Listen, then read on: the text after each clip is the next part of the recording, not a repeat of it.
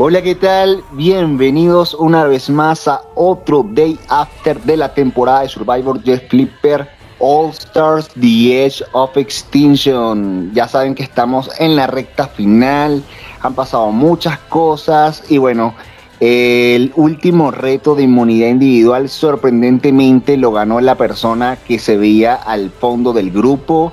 Eh, la policía de lo predecible ya no pudo hacer nada al respecto porque algo diferente iba a tener que pasar en esta ocasión. Y eh, vimos un consejo tribal súper fuerte, emotivo, eh, con traiciones, quizás ya nos van a hablar un poquito más de eso, la persona expulsada, que fue de las más dominantes en la temporada de principio a fin, también uno de los grandes favoritos eh, incluyéndome. Y bueno, ya nos va a hablar un poquito más de su experiencia, pero para darle la bienvenida tengo aquí a mi compañero Apóstol. Hola Wilmer, ¿cómo estás? Pues yo muy emocionado de recibir a, nuestro invitado de hoy, que es nuestro hijo, por así decirlo, de, de esta comunidad survivística online. Es como nuestro, nuestro hijo, pues nosotros lo, lo metimos en esta comunidad más tú pero yo ahí también colaboré y bueno, lastimosamente con el dolor de, nuestro corazón tuvo que, fue el último eliminado, pero bueno, así pasa el juego.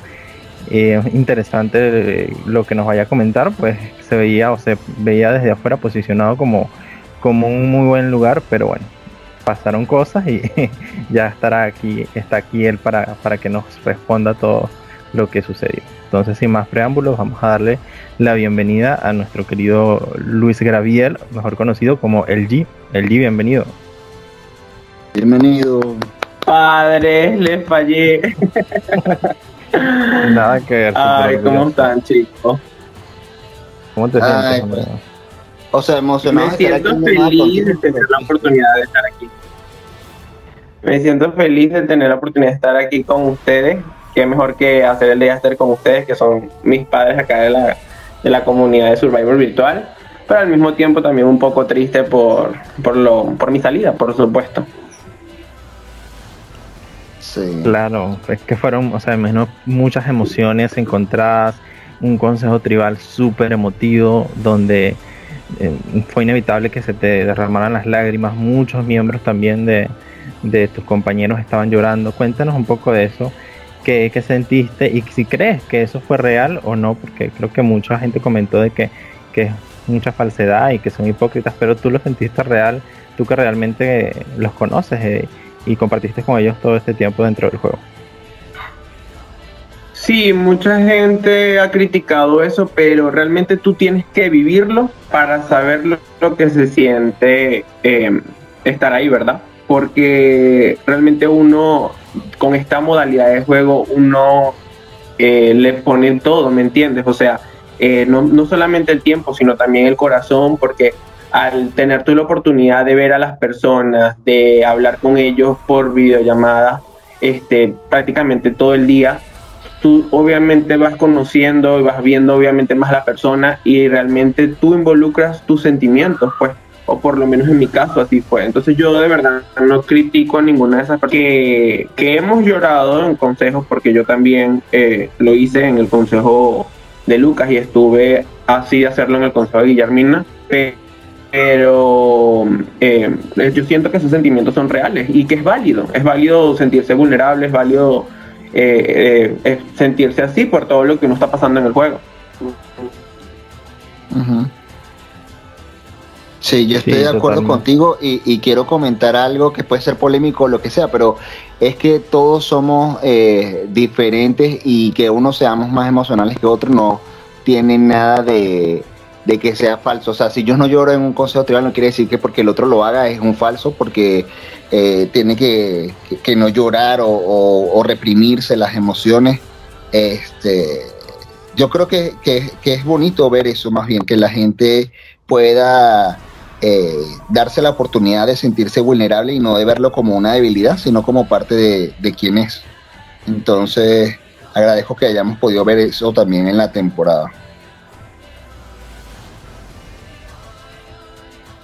Y bueno, el G, cuéntanos un poco de, de, pues de tu experiencia como tal. Sabemos que has sido parte de la producción, que eres gran amigo del host también.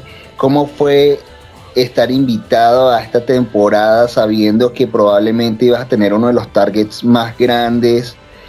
Y bueno, ver la presentación del cast, ¿sientes que tenías ventaja o desventaja de estar en esta temporada? Bueno, realmente desde que terminó mi temporada, yo tenía mucho, como dije, la ilusión de, poder regresar para, para esta temporada, para terminar obviamente lo que empecé, ¿no? Sin embargo, eh, al ser invitado para, para Cotado, para dirigir el segmento de Redemption Island con Manu, eh, sabía que, o sea, que eso me podría perjudicar, a pesar de que era un segmento completamente aparte y que realmente, o sea, nosotros lo que hacíamos era el reto como tal, sabía que eso me podía perjudicar y al quedarme también para la temporada de Molokai, ya involucrándome más con lo que era el área de confesionario y todo eso, eh, o sea, tenía más trabajo en este caso, ya que Manu no estaba conmigo, eh, sabía que tenía un target inmenso, pues. Incluso eh, Jeff, Jonathan, o sea, yo le dije, no, pero es que para que yo voy a entrar, o sea, a mí me van a sacar, me van a sacar de primero, que no sé qué. Y me dijo, no, pero inténtalo, ¿qué tal? Y bueno, yo realmente lo pensé muchísimo, lo pensé muchísimo. Incluso me envió la invitación y yo todavía, o sea, me tardé días en aceptar, o sea, realmente no era fácil, no era fácil por el compromiso, también por, o sea, por la situación obviamente de acá en nuestro país, la cuestión de la luz, el internet, todo lo que nosotros pasamos, porque realmente esto es un compromiso. Yo como producción te digo, no es lo mismo de para estar detrás a vivirlo completamente. O sea, hay cosas que ahorita yo digo, de verdad ahora entiendo lo que decían los muchachos. Este, bueno, ya por lo menos Apóstol lo ha vivido y, y no es nada fácil, pues no es nada fácil realmente. Pero al final dije, o sea, yo realmente no tengo nada que perder porque yo no tengo que demostrarle nada a nadie. O sea, yo sé que soy un buen jugador, yo lo demostré en mi temporada y realmente vengo acá a dar lo mejor de mí. Bueno, vamos a ver hasta donde yo llegue, me voy a ir trazando metas a corto plazo y listo, pues. O sea, eso, eso, eso fue básicamente el comienzo para mí. Ok, y cuando comenzaste a ver el resto del cast, eran las personas que, esperabas? ¿Cuál fue tu primera impresión de cada uno de ellos y de la tribu donde, donde quedaste? Bueno, yo entré de último. Yo entré de último a la llamada porque eh, venía de una reunión y entonces tenía problemas con el internet. y llegué a la casa corriendo y entré de último. Y realmente me sorprendí muchísimo porque, o sea, por lo menos ver a Vías y a Emanuel Soro en mi temporada que pensé que eran personas que de pana estaban retiradas completamente, me sorprendió mucho y que eran personas que estaban directamente relacionadas con lo que fue mi historia en Mafia Island, ¿me entiendes? O sea, armando eh, a Vías y Zoro completamente, o sea, teníamos un arco, una historia ahí. Entonces yo dije, verga, la voy a tener complicada ya por ahí porque dudo mucho de que quieran, obviamente, trabajar conmigo. O sea, dos van a querer venganza y el otro, y el otro puede ser que sí, como puede ser que no, que era Zoro, pues. Entonces, o sea, esa fue mi primera impresión. Me sorprendió mucho eh, también por ver a Fair Play. Realmente estaba esperando ver a Jorman y, y al resto de las demás personas como tal. Eh, si le espera, también me yo dije, o sea, cuando vi a Lucas dije, y no hay otro ganador. Yo pensé que iba a estar Patty por la tercera temporada. Pero ah, dije, vi el cash y dice, bueno, dije, felices juegos del hambre porque estaba duro. Realmente al ver el cast tú dices, está duro. es lo mejor de lo mejor. Sí, sí, de verdad. Habían jugadores allí, ya sean muy estratégicos, inteligentes, llamativos, de todo un poco. Un cóctel ahí de, todo tipo de jugadores. Y en, en tu tribu, en Tafuga, ¿cómo te sentiste con tus compañeros y cómo te empezaste a ubicar allí entre las primeras relaciones y conexiones? Bueno, cuando yo vi mi tribu, yo estaba demasiado feliz porque inmediatamente ubica a Patricia y ella y yo tenemos una historia de cotado, ¿verdad? Eh, vi a Lizzie, a la cual también pude ver jugar en la última temporada y o sea, es una niña que es muy, íntegra, me encanta y yo dije, o sea, me sentí tranquilo en ese aspecto. Con Juanan eh, también tenía una buena relación porque cuando, eh, cuando yo estaba haciendo lo del intro de, del Cotado, eh, de, de Motojura, tuve la oportunidad de escribirle a algunos y con él, o sea, establecí conversación y pudimos conocernos un poquito más. Y em, con Fair Play realmente o sea, no tenía ningún problema, con Cairo tampoco. Y con Suri era mi cruiser virtual, o sea, más feliz estaba en tocar en esa tribu, literal. realmente, pues. Durante gran parte, creo que casi toda la, la Premiers no fueron a consejos tribal. ¿Cómo era la dinámica allí? conversaban, también estaba la cuestión de como no fueron a cosas tribal, no podían probar su confianza. Sin embargo, eh, te, te, quedaste con la mayoría de, o sea, gran vínculo, o sea, hasta esta altura continuó. Entonces, me imagino que igual conversaban y, y había mucha relación. Exacto, yo sabía que para esta temporada mi juego social tenía que ser mucho más fuerte en los otros aspectos primordiales del juego, que es el juego estratégico y la parte retera, ¿no? Eh, por la cantidad de conexiones que había de años, la mayoría de personas tienen 10, 8, 5 años, han jugado en diferentes formatos, eh, relaciones, amistades, enemistades, novios. Entonces, en mi tribu, como que tocamos eh, gran parte de las personas, o sea, o por lo menos parte del grupito que menos tenían ese tipo de relaciones, o que éramos como los más nuevos, ¿no? O sea, en el caso de lo que era Lizzie, Patricia y yo, ¿verdad? Que éramos los que tenían menos tiempo como tal en la comunidad y así no. Entonces, realmente, em, para que sepan cómo estaba distribuida en esa tribu la cuestión de cuál era la alianza mayoritaria y todo eso que se conversó mucho, la alianza, el núcleo principal de, de esa tribu éramos Patricia, Juaná, Cairo y yo. Y estábamos trabajando, obviamente, a Suricata como el quinto. Sin embargo, ¿verdad? Dentro de ese núcleo de cuatro de nosotros éramos Patricia, Juanán y yo. Y, de, y ahí entre nosotros éramos Patricia y yo. Además de eso, nosotros estábamos infiltrados, Juanán, Cairo y yo, con Lizzie Fairplay, ¿verdad? Para hacer sentir tranquilo a Fairplay. Es decir, si nosotros perdíamos, la realidad era que el primer expulsado iba a ser Fairplay. Entonces, eso, Fairplay dijo que podía ser que sí, podía ser que no, como que él lo llegó a pensar mentira. Él se sentía demasiado cómodo ahí y él era la persona que iba a ser expulsada eh, si nosotros íbamos al primer consejo tribal. Yo, paralelamente, tenía muy buena relación con Suricata y con Lizzie también. Eh, yo, o sea, te lo digo, yo mientras íbamos pasando el tiempo, obviamente íbamos ganando. Y yo no es que, ay, descansaba o no, no, yo seguía con mi juego social. Llegó hasta un punto de que por lo menos eh, a mí una vez, eh, que un grupo de Liz y yo, para que viéramos maratón de Glee. Si yo tenía que ver ese maratón y quedarme tres horas ahí viendo los episodios, me iba a quedar. O sea, yo literalmente todo. Con Patricia yo hacía llamada, o sea, literalmente hasta el amanecer. Todos los días nosotros hacíamos un resumen de lo que era todas las conversaciones que habíamos tenido con el resto de la tribu. Imagínate tú. O sea, con ella. Y con Suricata básicamente pasaba hablando todo el día, pero Suricata era más hablar de lo que era lo personal, ¿me entiendes? Y, por, estaba la contraparte de Juana, que sí iba como al juego, a lo estratégico. Y con Patricia eran ambas cosas, ¿me entiendes? o sea, conociéndonos más de nosotros. Como te digo, yo con Patricia tenía una relación, ya en este caso, o sea, tenía una historia, porque teníamos una historia. ¿Qué fue lo que pasó? Que en Cotao, eh, cuando yo estaba haciendo lo del casting con Ampuero, Patricia fue una de las mejores del casting y la queríamos efectivamente. Un día antes me decían porque Patricia se baja y yo, ¿qué? ¿Cómo es posible? Pero si ella era la que más ganas tenía. Y yo le dije, no, déjame ir a hablar con ella. Ella estaba pasando por una situación muy difícil en el virtual y se quería alejar, o sea, por un problema que había tenido. Y yo fui la persona que la convencí a ella de que se quedara, de que se iba a estar segura en esta saga, que nadie iba a pasar por encima de ella en el aspecto de insultarle y de todo eso. Y es por eso de que ahí se creó un vínculo entre ella y yo, y cuando Patricia es expulsada antes de la final, yo le pedí al Jeff que me diera la palabra para darle la despedida a ella, porque yo le agarré mucho cariño y ver todo lo que ella logró en esa temporada, o sea, para mí, o sea, fue mucho, pues. A mí eso me llenó demasiado. Y por ahí venía lo que era mi vínculo con, con Patricia principal dentro de la tribu, pues. Efectivamente, nuestra tribu siempre ganó, nunca nos vimos en, en la necesidad de ir a un consejo tribal, sin embargo, como te digo, seguíamos fortaleciendo los lazos porque era lo único que nos quedaba. Porque íbamos a llegar en mayoría al primer swap, ¿me entiendes? Entonces, con más razón yo me tenía que esforzar el mayor tiempo posible. Correcto.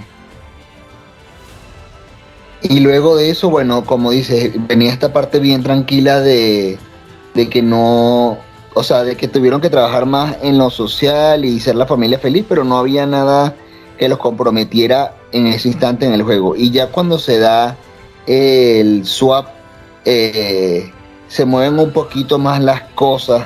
De hecho, creo que solamente fuiste un consejo tribal en Premiers, pero igual fuiste inmune. ¿Cómo fue la, dinámica allí de, todo eso? Sí, bueno, antes de eso me falta contarte lo que es eh, el ídolo, Ah, por supuesto. Eh, que, tiene una historia, por supuesto. Bueno, eh, realmente ese día que fuimos a buscar el ídolo, eh, yo le dije a Patricia, yo voy a buscar en la caja 1, tú en la 2, y Juana me está pidiendo paralelamente, y yo le digo, busca tú en la 3, que nosotros estamos en esta caja. Y bueno, nos distribuimos en ese aspecto la búsqueda del ídolo. Cuando yo este consigo mi cofre, le escribo a ella y Patricia me dice, no, Luisito, ya yo conseguí los tres códigos. Y yo, verga, pero no me pasa nada, no me pasa ningún código. Y Juana me dice, yo también conseguí el mío.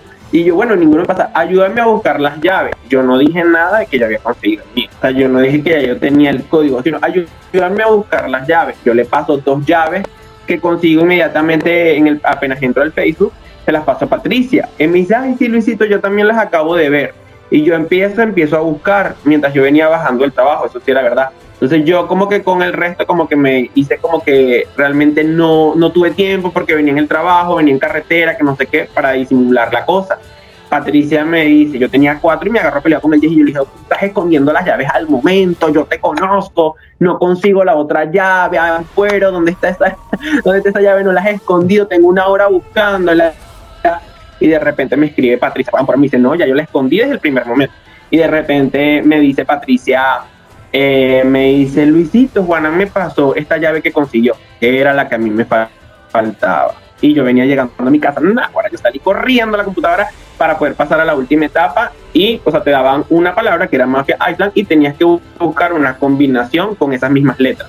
Podía ser de 3, 4 o de 5, mal no recuerdo. Y con eso fue que conseguí el ídolo, ¿verdad? O sea, en parte fue ayuda de ellos dos, ¿verdad? Indirectamente, ¿no? Entonces,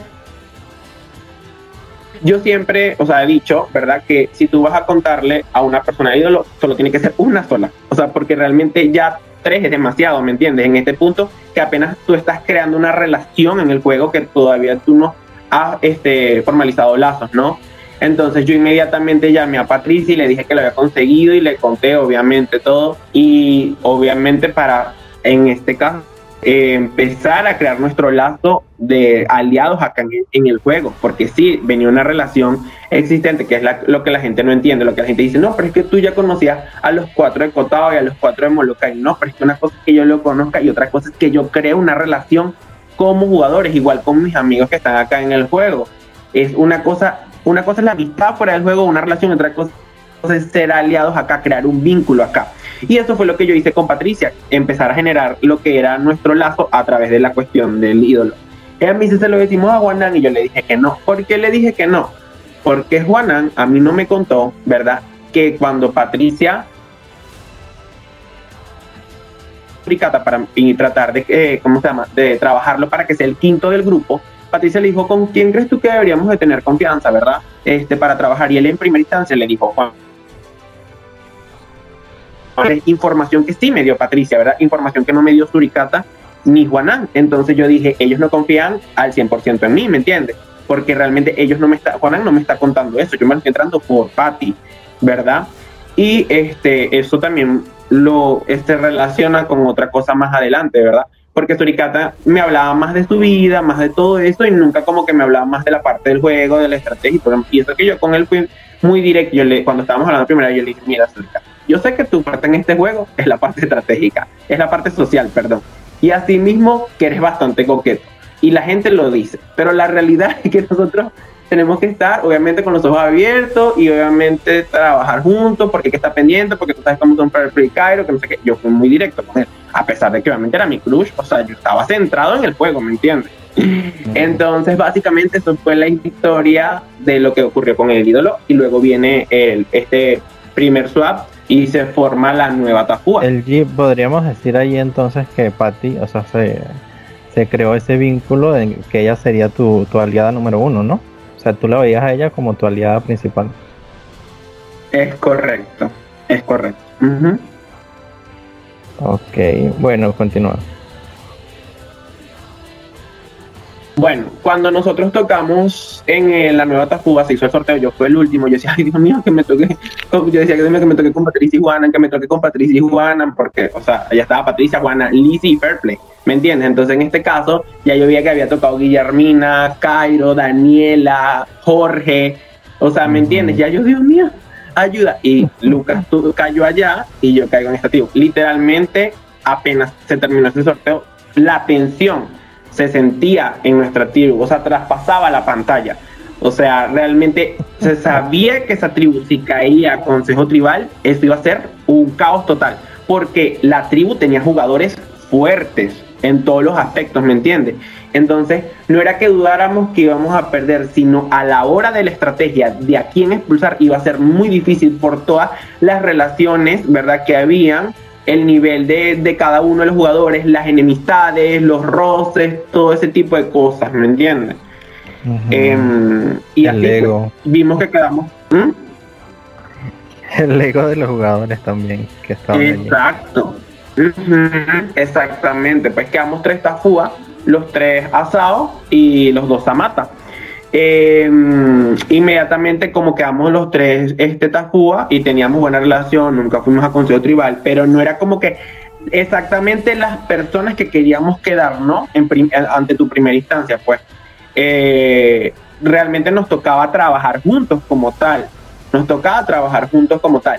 Y eh, inmediatamente Guillermina se viene contándonos todo lo que había pasado ella en el tiempo pasado, diciendo que obviamente ella ya la tenían de que cansada de seguir las órdenes de ellos, que realmente allá todo era lo que Jorge decía, que no le gustaba la actitud de, Jairo y todo lo demás. Y Guillermino obviamente empieza a crear un vínculo, empieza a crear un vínculo con nosotros, nos cuenta de lo que pasó, que Lucas le dio un ídolo, que era el ídolo de Age of Extinction, que funcionaba por tres consejos tribales, nos cuenta de lo que fue la pelea por el token, y nos dice que ella tiene la ventaja de abandonar el consejo tribal. Inmediatamente, cuando una persona viene y tiene la suficientemente confianza como para decirte ti eso, está creando un vínculo, ¿no?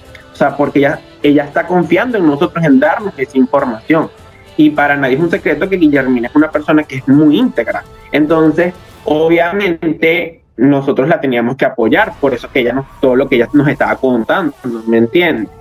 Entonces, por otra parte, tenía a, a Emmanuel que vino inmediatamente a mí y me dice, amigo, este me siento en peligro en esta tribu, me van a sacar, que no sé qué. Claro, yo tengo una amistad con Emmanuel fuera del juego, para nadie, pero acá en el juego realmente íbamos a empezar a crear una relación. Entonces yo le digo, bueno, si tú me apoyas, yo te apoyo. Y por otra parte estaba Daniela, que yo era una de las personas con la cual más hablé, al comienzo de lo que fue el día 1, ¿verdad? Cuando nos presentaron a la tribu y que yo tenía con más ganas de jugar por su estilo de juego, ¿verdad? Porque me recuerda mucho al mío en este aspecto de que ella obviamente evalúa todas las situaciones, muy analítica y todo eso, y a mí eso es lo que me gusta a la hora de tener aliados, pues, e, en este estilo, y por eso creo que me, me apoyaba mucho en el aspecto, como digo, con Patricia y con Juana, ¿verdad? Porque con Suricata era como que más de nuestra vida real, que no sé qué, como un poquito menos enfocado a eso, ¿no? Entonces, eh, eh, yo dije, bueno, vamos a trabajar de esta manera. Y Jairo y Jorge venían con el mega target de todo lo que habían pasado antes del primer swap y de que obviamente entre ellos estaba el ídolo y toda esa cuestión, pues o sea, ellos venían con ese target. Yo, por supuesto que yo también tenía buena relación con Jairo y en el caso de Jorge, yo sí sabía que nosotros habíamos jugado un express en una saga paralela, ¿verdad? Eh, y yo, sabía que yo hice saqué a Jorge, yo conozco a Jorge, pero nosotros tuvimos un express también de Zoom por la noche y él enfocado en sacarme y todo lo demás. Y yo dije, no, este va a venir a sacarme a mí. O sea, yo dije, inmediatamente esto es lo que él va a intentar buscar. Yo no me puedo contra Jorge, yo sé cómo es Jorge, yo sé cómo es su juego y todo lo demás.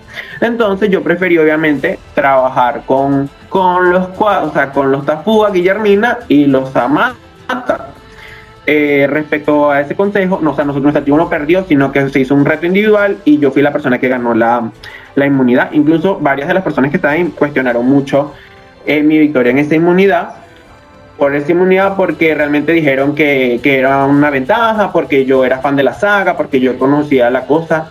Bueno, papito, entonces ¿por qué no me sacaron de primero? o sea, cuando yo, porque yo fui la primera persona que perdí Coco, porque es una historia que se la están contando a todos y que todo el mundo puede responder, porque obviamente la historia es como cambiada con personas y todo lo demás. Si yo perdí porque la gente no me, no me quitó los cocos, porque si saben que yo iba a tener ventaja, esto es All Star, tú te tienes que preparar. Si tú por lo menos no lo hiciste, ese es tu problema. Yo me preparé para esta temporada porque yo sabía que en algún momento iba a llegar, como te digo. Y yo dije, yo si yo tengo que sacar lista de quiénes fueron todos los participantes, yo tengo que sacar evaluar cómo son cada uno de los retos, no sé qué, cada una de las cosas yo lo hice. Entonces ya está también error de las personas, ¿verdad? Y también lo que es tu juego social, porque nadie me quitaba vida, ¿me entiendes? Entonces ahí la gente obviamente se tiene que tragar las palabras, porque eh, la cuestión es que ellos son los que cometieron el error eh, ahí en ese primer, en ese reto como tal, los que estuvieron criticándome a mí. Entonces, bueno, básicamente ahí ocurrió ese consejo de, de Roca, que la verdadera historia, porque obviamente es así, Jorge hizo una llamada con, con Jairo y Guillermina y le dijo que quería unirse con los, eh, con los Tafúa, que iba a buscar porque ya había hablado previamente con Cairo, me llama a mí, me dice a mí el G, ¿qué vamos a hacer? Que no sé qué, yo creo que nos apoyemos. a mí me duele mucho esto, pero yo creo que tenemos que votar por Emanuel. Y yo le digo, sí, está bien, que no sé qué, qué tal. O sea, yo le seguí la bola. Inmediatamente Emanuel me estaba escribiendo al privado, me estaba diciendo, no le creas nada de lo que te dice Jorge, ahorita te voy a llamar. Y entonces Jorge me dice, ay, me está diciendo Emanuel para entrar en llamada. Y yo, mételo, ¿verdad? Lo metemos. Y Emanuel dice, metan a Daniela. No, muchacho. Le dice, bueno, ya se llegó un consenso, le dice Jorge, este, y se va a votar a Suricata. Y Daniela le dice, pero ¿cuál es el consenso? Porque apenas nosotros acabamos de llegar. No, bueno, es lo que yo mejor creo. Ah, ok, entonces no es un consenso, le dijo a él. O sea, y él estaba, o sea, arreglando la cuestión.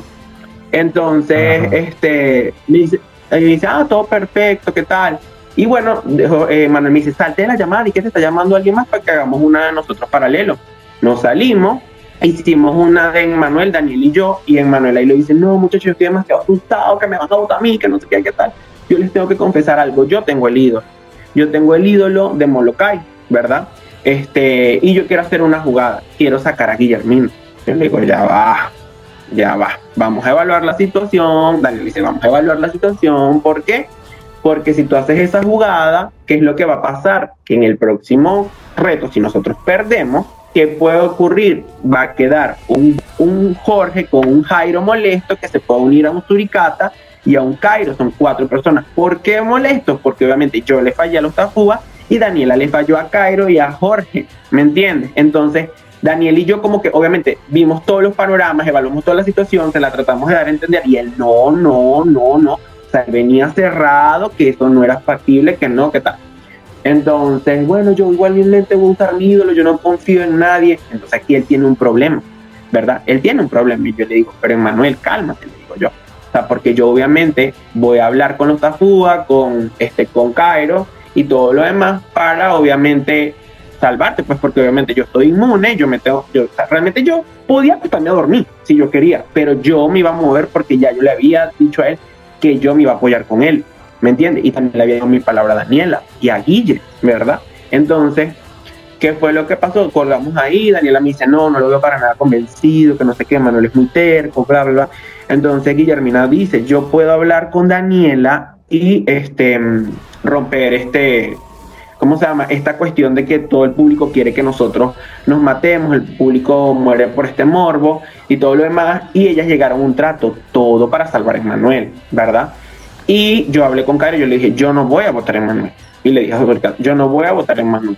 Y tampoco voy a votar a Daniel. Entonces, vamos a trabajar todos juntos para que salga eso. ¿Por qué? Porque si obviamente Manuel guardaba el ídolo, se podía utilizar para una jugada más adelante, cuando uno diera las vueltas, todo lo demás, papá, papá. Y, este, y eso fue lo que hicimos. Todo eso fue verdad. Guillermina habló con Daniela. Incluso Cairo fue a hablar con Emanuel y todo lo demás. Pero Emanuel tenía esos resentimientos, obviamente, que sentía hacia Cairo, ya previos de no sé, de los años, no sé de cuándo, de hace ocho años, no sé. Y este, y también estaba la cuestión de que Daniela le había dicho, no, que, o sea, lo que venía del, del problema de Daniela con Guillermina que Daniela antes de, ahí, obviamente ya, ya este, quería sacar a Guillermina, quería sacar a Guillermina. Entonces, obviamente, eso era como que un choque de ideas de cómo, o sea, de cómo él ahora me dice que si, como Daniela ahora le dice que si quiere sacar a Guillermina cuando antes, o sea, que no quiere cuando antes sí, pues, pero era por la situación que se estaba viviendo como tal. Entonces, al día siguiente Daniela me dice, no, Emanuel está muy cerrado. Hablar con él y yo hablé con él y obviamente él me escribe, o sea, uno sabe cuando, uno te, cuando te saludan distinto, cuando te saludan distinto, yo lo saludé y le dije, y le, dije, hola amigo, ¿cómo estás? Me dice, hola baby, bien, y tú algo así, sé que me respondió muy X y yo dije, no, aquí algo está raro, aquí algo está raro y yo, Manuel, creen en nosotros, las cosas iban a salir, Emanuel, Emanuel, y Emanuel no, Emanuel sí, bueno, yo voy a hacer lo que ustedes digan, pero igualito voy a jugar el ídolo. Y bueno, ya sabemos lo que pasó obviamente en el Consejo Tribal. Este, él decidió darle la información a Jorge y es a Jairo. ¿Qué pasó con Jairo? Porque vamos a otra Jairo, porque mientras todos se mataban esa madrugada tratando de salvarse, Jairo se acostó a dormir. Se supone que él es el que está en peligro, ¿verdad? Porque él es el que está vulnerable, ¿verdad? O sea, o sea, es como que tú eres el que está vulnerable. ya en el quinto sueño súper relajado en su camisa. O sea, él me escribió como que, ay, no sé. Yo sé que él me puso algo así como que no estoy en una posición de decir, papito, usted es el que está vulnerable, usted es el que se tiene que mover, no yo que estoy inmune. Pero yo, bueno, por salvar obviamente a la gente con la que quería trabajar, yo me quedé, pues, o sea, me quedé para todo lo que era la dinámica que se iba a hacer. Bueno, en este consejo pasó lo que pasó y lo que no se vio fue que nosotros obviamente nos agarramos ahí, este, porque al final Emanuel tomó esa decisión, la cual él hasta el día de hoy, él jura y perjura que eso fue una buena decisión, que él estaba en lo correcto, o sea, delusional. O sea, eso fue lo que arruinó su juego completamente. ¿Por qué? Porque si nosotros en el siguiente consejo tribal, nosotros, si ponte que perdíamos, lo cual lo dudo, porque la tribu era muy buena y ganamos, él se iba a guardar a su aliada y su ídolo, ¿me entiendes? Y ya había creado un vínculo con nuevas personas, una nueva amistad con Guillermina, conmigo, con Suricata, de lo cual él se quejaba de que no tenía vínculos, que no tenía conexiones, que no tenía nada. O sea, ¿me entiendes? Así era una nueva oportunidad para él.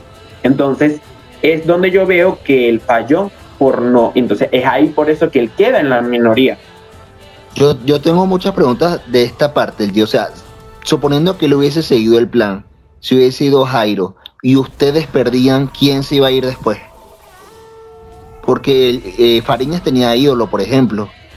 Él tenía ídolo y tenía un anulador de ídolo. Tenía ídolo y tenía un anulador de ídolo. Y yo tenía ídolo. Explícame, le anulaba el ídolo a Jorge. Ok, pero probablemente, o sea, si él no hubiese creído por Jorge, yo creo que él lo que sintió era que igual iba a estar en el fondo. O sea, que él no sabe quién iba a ser el target de ustedes si no era Jorge. Wilmer, tú tienes que confiar.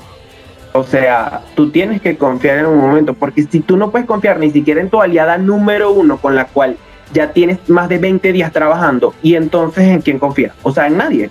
Tú tienes que confiar. O sea, ¿me entiendes? Se te acercaron todas las personas y te estamos diciendo el verdadero plan que todos lo hablamos. El problema es de confianza, que él no lo tiene. Y más teniendo tanto poder con un ídolo y un, y anulador. Le anulaba el ídolo a Jorge y le metíamos los votos nosotros. Suricata lo iba a votar a Jorge, tranquilísimo. Cairo también lo iba a votar. Daniela puede ser que no, él lo iba a votar. Son cuatro votos, personas y razones había para votar a, Jorge. Y eso era un escenario que yo dudo que pasara, porque nosotros éramos muy fuertes y nosotros no perdimos ningún reto. Fue que dieron y una cerca de la también. Exacto, los números tú sacas cuenta, Wilmer. O sea, él ahí evaluó y hizo todo mal. Y eso a mí nadie nunca me lo va a quitar que, la cara. Que él comentaba en esa parte era como que, bien, ponle que igual a salir a Jairo y luego salir a Jorge. Yo creo que lo que él sentía es que por más confianza que tuviera a lo mejor en, una Daniela o en ti, él, este, a lo que él habló, era como que igual se sentía en el fondo. O sea, como que no era como que tú tenías planes de llevarlo a una instancia final o alguien de esa alianza o Cairo o Soricata. Entonces yo creo que se sentía igual como en el fondo pero porque hablamos de instancia final, un día a la vez, Daniel y yo se lo dijimos. Yo le dije, mira, de Tafúa hay personas como Juanan que quieren jugar con, con Daniela, hay personas como Patricia que también buscaría la manera de trabajar con nosotros porque venimos juntos. O sea, yo le dije, todavía hay números, o sea, está Lizzy, o sea, mm, e, es que él estaba enfocado tanto, tanto en la cuestión de lo que era la temporada 1, la temporada 1, que no sé qué, que ellos más, más Guillermina, o sea, él tenía demasiado, o sea, él se obsesionó con esto, ¿me entiendes? Y eso obviamente fue lo que a él le afectó. Eso obviamente fue lo que a él, que le afectó, porque oportunidades había. Esto es un juego que cambia, hay ventajas a decir ya, ídolo, uno no sabía si iba a haber consejo tribal doble, inmunidades, todo cambia, cada persona tiene un juego en la cabeza, ¿me entiendes? Entonces, en cualquier momento la persona decía hacer una jugada, hacer esto. Él ya se mentalizó que él iba a estar en minoría y quedó en minoría, porque eso se lo mentalizó y por mentalizarse eso, ahí quedó. Es la realidad. Otra pregunta de esta parte, que estábamos esperando que estuviéramos contigo para preguntarte, si tú no hubieses estado inmune, ¿hubieses cambiado tu voto o te hubieses ido a Roca? Si yo no hubiese estado inmune, mm, bueno, en este, en este caso ya nosotros lo habíamos hablado, nosotros habíamos hablado que nos íbamos a ir a Roca. Nosotros habíamos hablado que nos íbamos a ir a Roca. Ya ese tema se había tocado, efectivamente. Yo me iba a ir a Roca.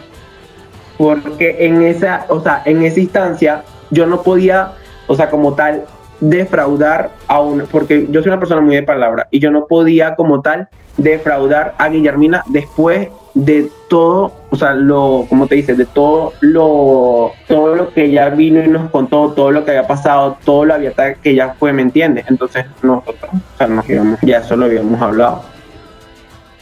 Ok. Y la última pregunta que también tengo este consejo, porque es que me quedaron tantas incógnitas ahí, fue entonces Fariña mintió tanto en los confesionarios como en el Day After diciendo que ustedes eran los que estaban enfocando en sacar a Emma y realmente fue él que dio el nombre de Emma. es correcto, el fue dijo el hombre de Emma, no, yo sé que Manuel va a venir también por mí, por lo que yo hice en Cotado, que no sé qué. Y él dijo, bueno, yo no tengo ningún problema en votar a Emma. Obvio, yo estaba mintiendo ahí que no tenía ningún problema. Obviamente que iba a preferir a Manuel que a Fariña, o sea, es Fariña, ¿me entiendes? O sea, eso es una carrapata, o sea, que si tú no la votas, o sea, te va a costar todo el juego, ¿me entiendes? O sea, sí. Sí, sí. Si eres venezolano, no juegues con Fariñas, para los que escuchen esto, porque... o sea... Eh, jugar con Fariñas es, es un caso, es fuerte. Pero bueno, sigamos avanzando entonces, ya eh, comenzó la merch. Y cuéntanos cómo fue el tema de, crear esta alianza mayoritaria que dominó prácticamente todo el juego hasta estas instancias. Eh, ¿Vieron esa oportunidad de colocar a, Cairo como escudo o, cómo fue todo ese plan? Es que eso no es, como te digo, o sea, la gente dice, no es que una alianza mayoritaria que, que dominó, no, es que nosotros dentro de la alianza, nosotros no nos sentíamos mayoritario, ¿me entiendes? O sea, Patricia, Juana y yo no nos sentíamos así dentro de los ocho, para nada, total. Nosotros sabíamos que éramos el fondo de ahí, ¿verdad? O sea, eso no era como la gente lo estaba pintando ahí. Eh, realmente, cuando llegó, cuando llega obviamente Lizzie, que era una persona que me cuenta todo lo que había pasado, este, yo como te dije, tenía muy buena relación con ella.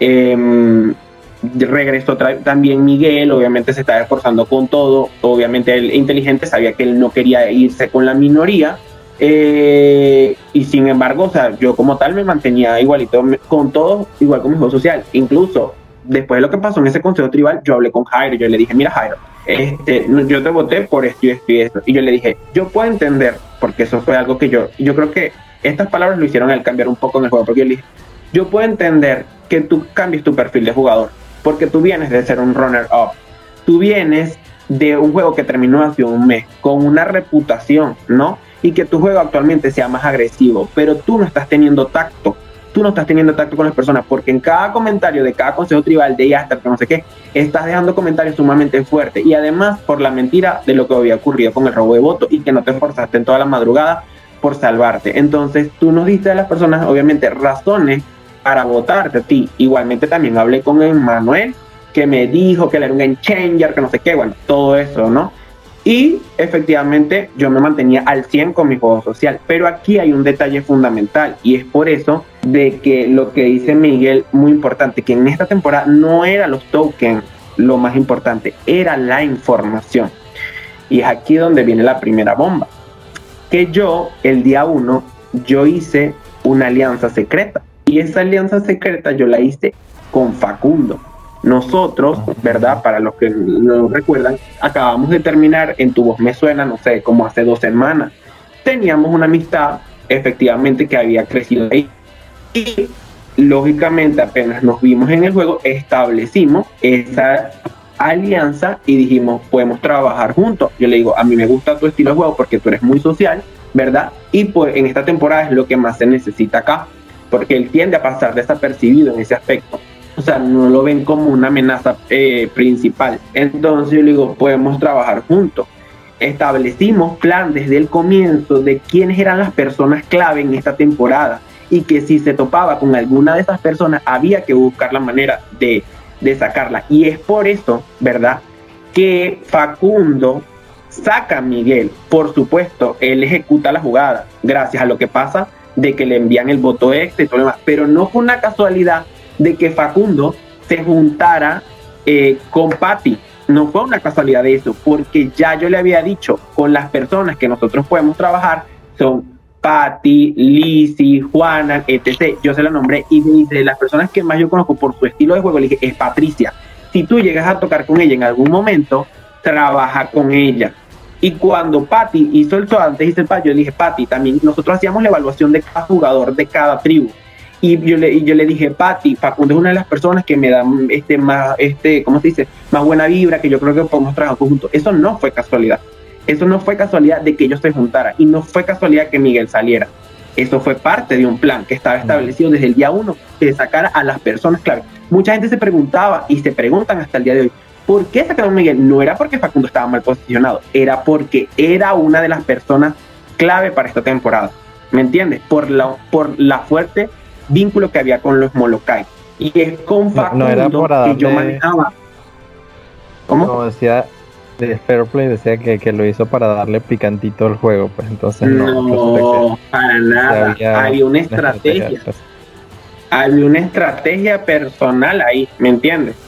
Y es por eso que nosotros obviamente manejamos toda la información. Esta es la única cosa, la única mentira que yo le dije, o sea, que la única cosa que yo no le conté a Patty durante todo el juego. Lo único, pero la información que yo tenía por parte de él, yo se la contaba, sin obviamente involucrarlo a él, porque yo a ella le contaba absolutamente todo, absolutamente todo. Claro, ellos vivieron más cosas también porque fueron a tres consejos tribales y obviamente se formó ese núcleo interno de ellos, ¿no? Ese núcleo interno de ellos cuatro más nosotros ahí. Y, bueno, este, con eso es que obviamente se manejaba toda la información como tal. Eh, en el primer consejo efectivamente pasó lo de la cuestión de que íbamos a votar a Manuel y después llegó Guillermina diciendo que Miguel le había dicho, que Jorge le había dicho, que le había dicho Juanán todo el plan que se filtró. Eso fue una cadena y eso fue un show total. Entonces, Cairo inmediatamente dijo, hay que sacar a Juan Y yo me quedé como que impresionado porque en el tiempo que estuvimos en Tafúa, Juan se le sentía obviamente más cercano a Cairo. Y yo, yo me quedé así como que, santo Dios, o sea, si esa era la persona con la cual tú eres más cercana en Tafúa, no me imagino que, le, que es para el resto. O sea, porque él y yo sabíamos que nuestra relación era circunstancial. Entonces, yo obviamente, o sea, porque hicieron una llamada de 7, yo obviamente le digo, no muchachos, pero es que yo no lo puedo creer, que no sé qué, qué tal, Patricia se está despertando, en ese momento pues ya estaba dormido. Yo no lo puedo creer, que no sé qué, qué tal, y dice Luca, bueno, hay que sacar a, a, Juana, y él también hay que sacar a Juana, y yo digo, no, pero ya va, Así que, como todo aquí, todo el mundo se filtra, todo el mundo se entera, si esto va a ocurrir, Juanan se va a enterar, y si Juanan tiene el ídolo de Tafua, porque el ídolo de Tafua era el misterio de la temporada si tiene el ídolo de Tafúa, si tiene el ídolo de Tafúa, este, él lo va a usar. Claro, ¿por qué yo digo esto? Porque yo sabía que Juana no había hecho eso. ¿Me entiendes? Y yo tenía que dejar el beneficio de la duda y buscar la manera de protegerlo, ¿verdad? Y eso fue lo que yo hice. Yo le dije, no, pero es que lo usar. Y Guillermo me dijo, no, si es verdad, puedo usarlo. Entonces vamos a cambiar el objetivo. Entonces, por eso que Juanan se queda fuera en ese consejo tribal de la votación y se crea un nuevo caos pero yo fui el que lo salvé, porque yo fui el que abogué por él, porque todos iban a decir, porque Patricia se estaba parando y Patricia ni siquiera habló.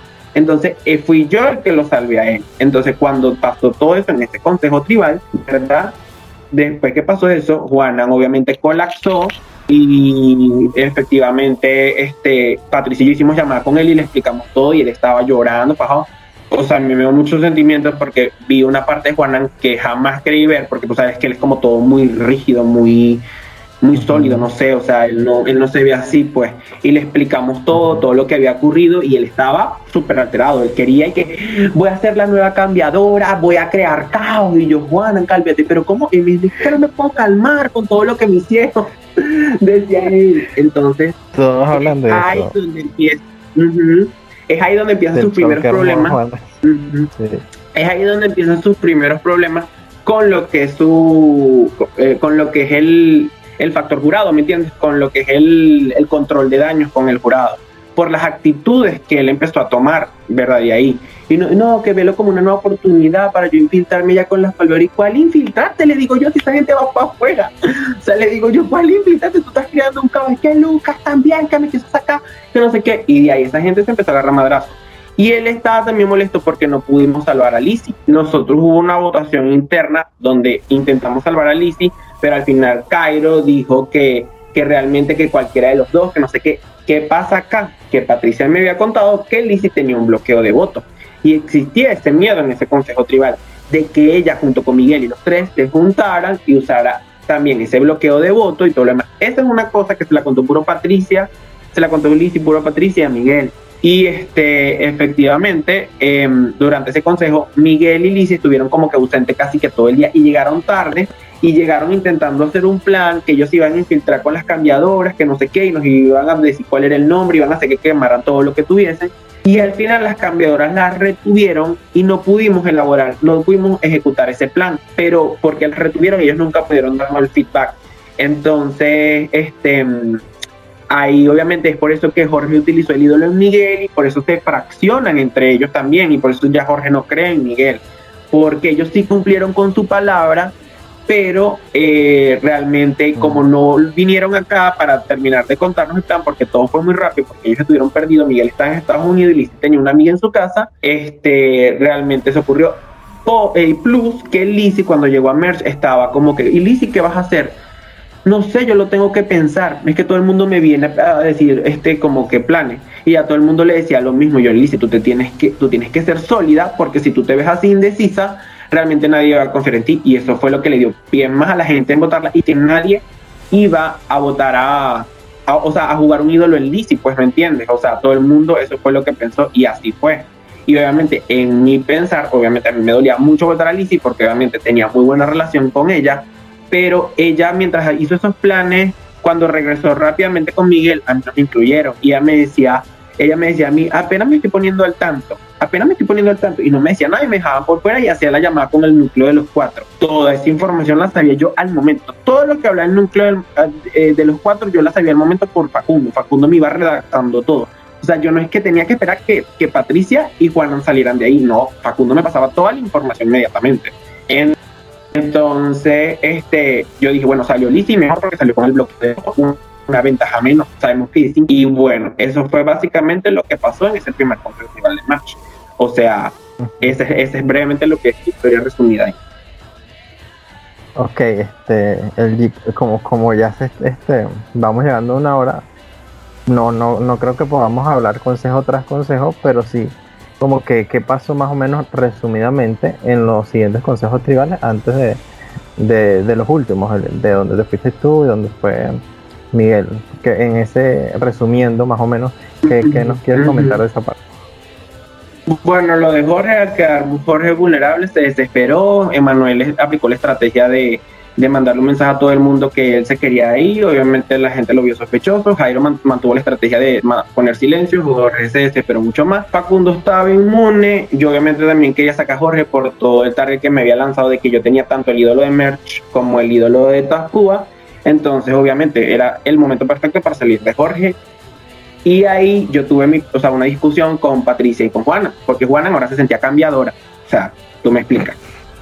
¿Cómo así? Entonces Juana ahora se sentía cambiadora y querían salvar a Fariña. O sea, tú, me, tú te estás escuchando lo que estás diciendo. Tú quieres salvar a Jorge Fariña. O sea, explícame.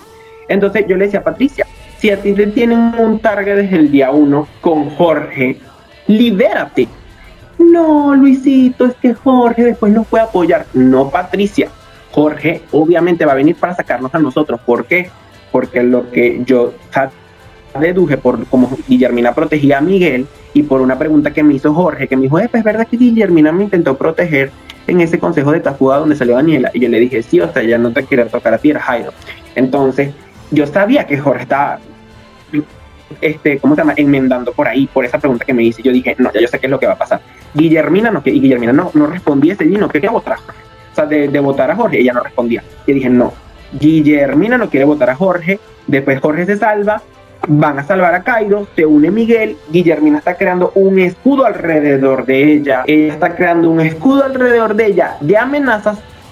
¿Sabes cuándo la van a poder tocar a ella? Nunca. Y Guillermina, o sea, era la que él tenía el juego social más fuerte.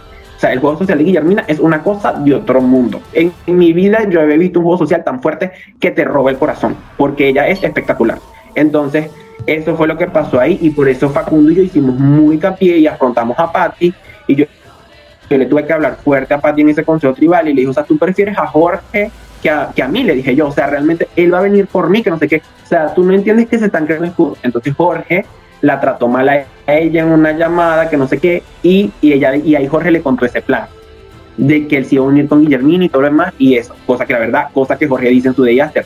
¿Me equivoqué? No me equivoqué pero Juanán está con la broma que voy a perder la, confianza de las cambiadoras. ¿Cuál cambiadora? que ocho cuartos. Le decía yo, es que tú no eres una cambiadora. Tú la confianza que necesitas es la de nosotros. Y él estaba bravo, bravo, bravo, porque para él, o sea, realmente él no, o sea, quería, él quería tener oportunidades de trabajar con ellos. Quedé, quedé completamente ahí, petrificado.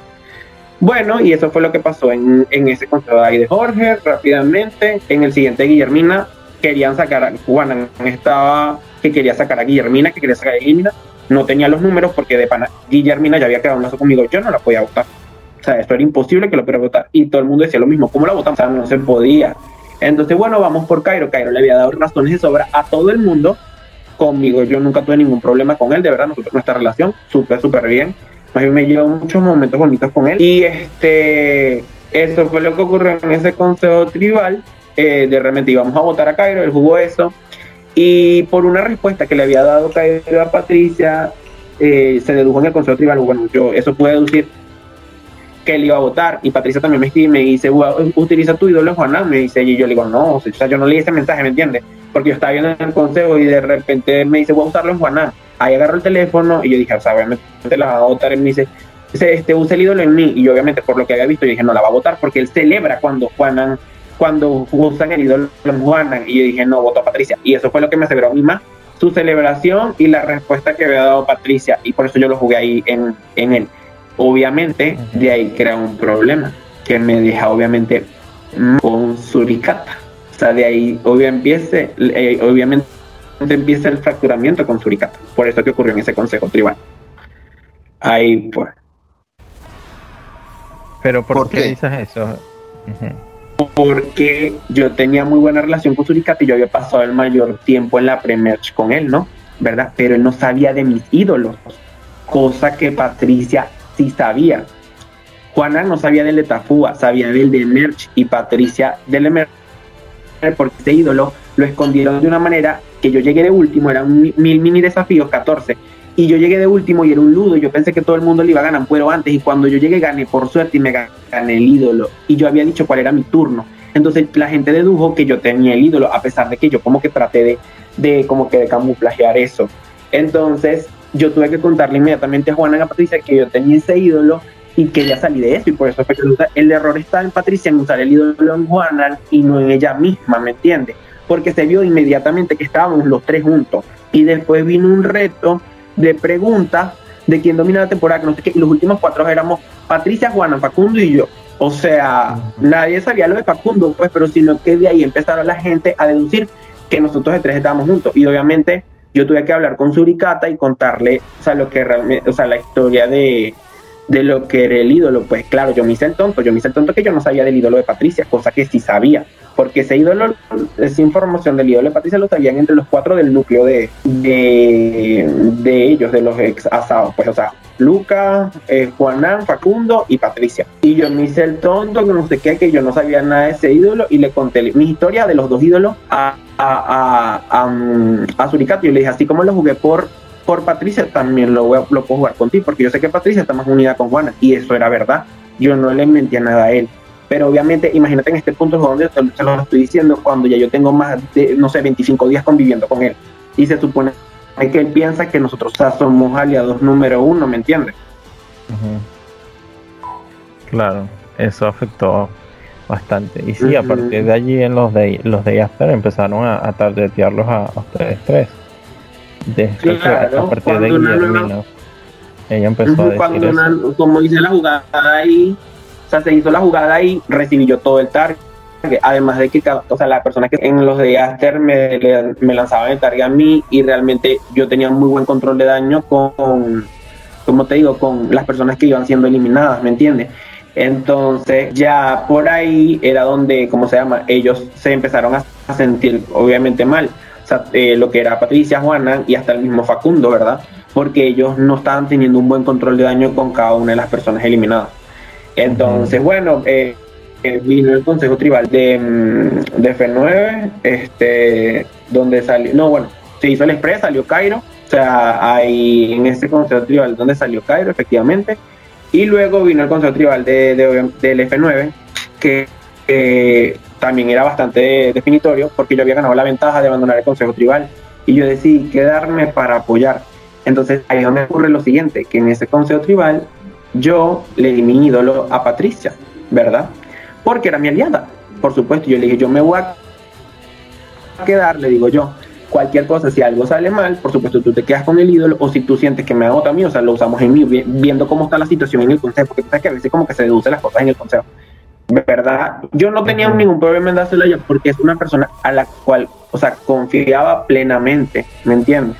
Y eso era algo que también a mí me pasaba con Facundo. Hubo un momento donde Facundo tuvo, pasó las fair play, donde colapsó porque él estaba vulnerable y que y tú no me entiendes porque tú tienes dos ídolos y quién me protegía a mí. Y o sea se puso horrible. A mí me dio miedo una vez o sea que se puso con yo le dije pero Facundo yo tengo un ídolo y ya y se lo pasó. Ajá, horrible horrible. O sea una vaina demasiado horrible. Y yo le dije Facundo yo tengo un ídolo y ya Facundo es muy tranquilo. y tuvo su punto, tuvo su punto de break, o sea, horrible. Porque le decía que tú solo estás pensando en ti, que no sé qué, yo Facundo, es que no me dejaste terminar, estás alterado y yo te obviamente te paso el ídolo tranquilamente. Yo tengo uno, tú tienes uno. Te lo pasé y así. Entonces cuando él no estaba, cuando él estaba cuando él tenía inmunidad, ¿verdad? Él tenía el ídolo, o sea, el ídolo de la merch.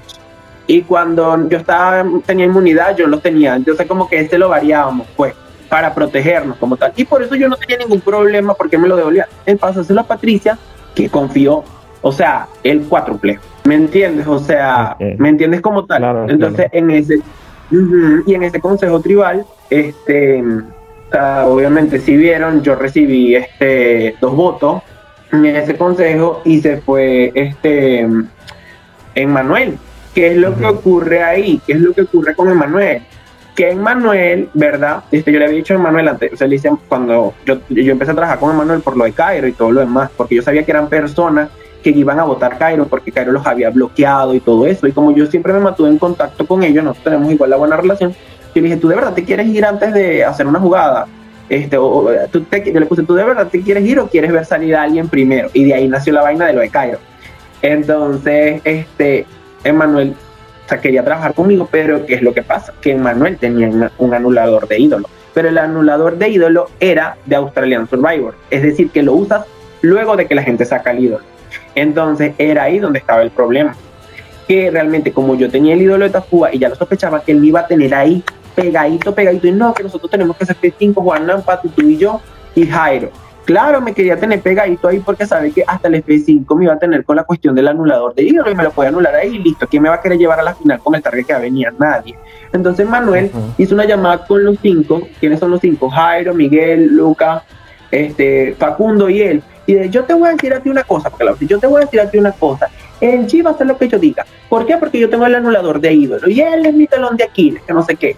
Es mi talón de Aquiles, ¿qué tal? Así, así. Entonces luego venía a mí y me decía, Elgi, yo te voy a decir a ti una cosa, tú tienes que estar conmigo, porque entonces para esas llamadas de 2 de 5, porque él se varió, metía al Jeff, como que para que el Jeff viera su jugada. Y yo, como que, ¿en qué momento él se siente con tanto poder en el juego para decidir sobre mi juego? O sea, ¿me entiendes? O sea, o sea, ¿qué es esto? O sea, yo estaba buscando obviamente un aliado y que ahora me conseguí un jefe.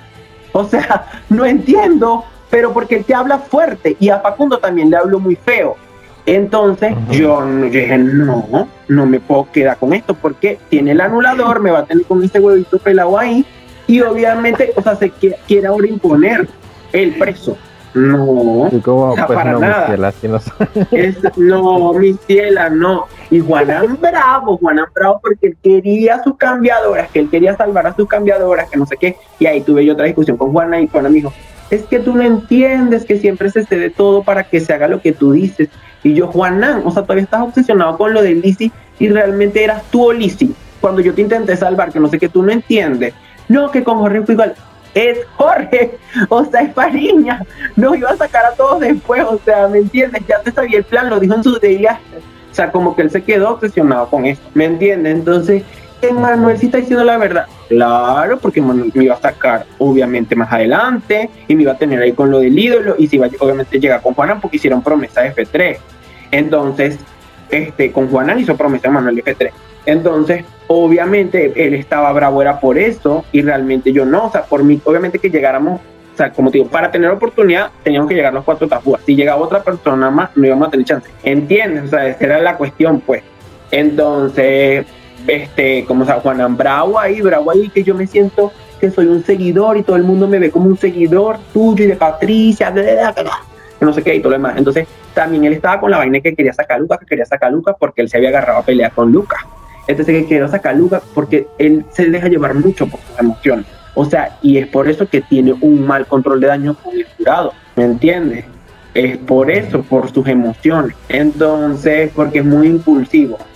Eh, y bueno, por eso fue que en ese concepto iba en Manuel. O sea, obviamente, yo por mi parte, yo nunca le hice una promesa, porque una cosa es que yo diga, sí, vamos a votar juntos, y otra cosa es que te doy mi palabra de que vamos a votar juntos y todo lo demás.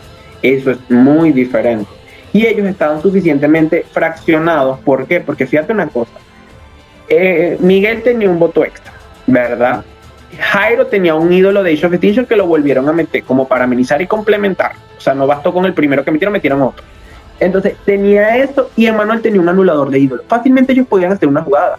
No lo hicieron. Ellos estaban suficientemente fraccionados que no podían confiar en uno de los otros. Ya Jairo no confía en Miguel, Miguel no confía en Jairo, no confía en Emanuel. Entre ellos mismos no se confiaban para uno. Y obviamente Lucas creía en el 100% en Facundo.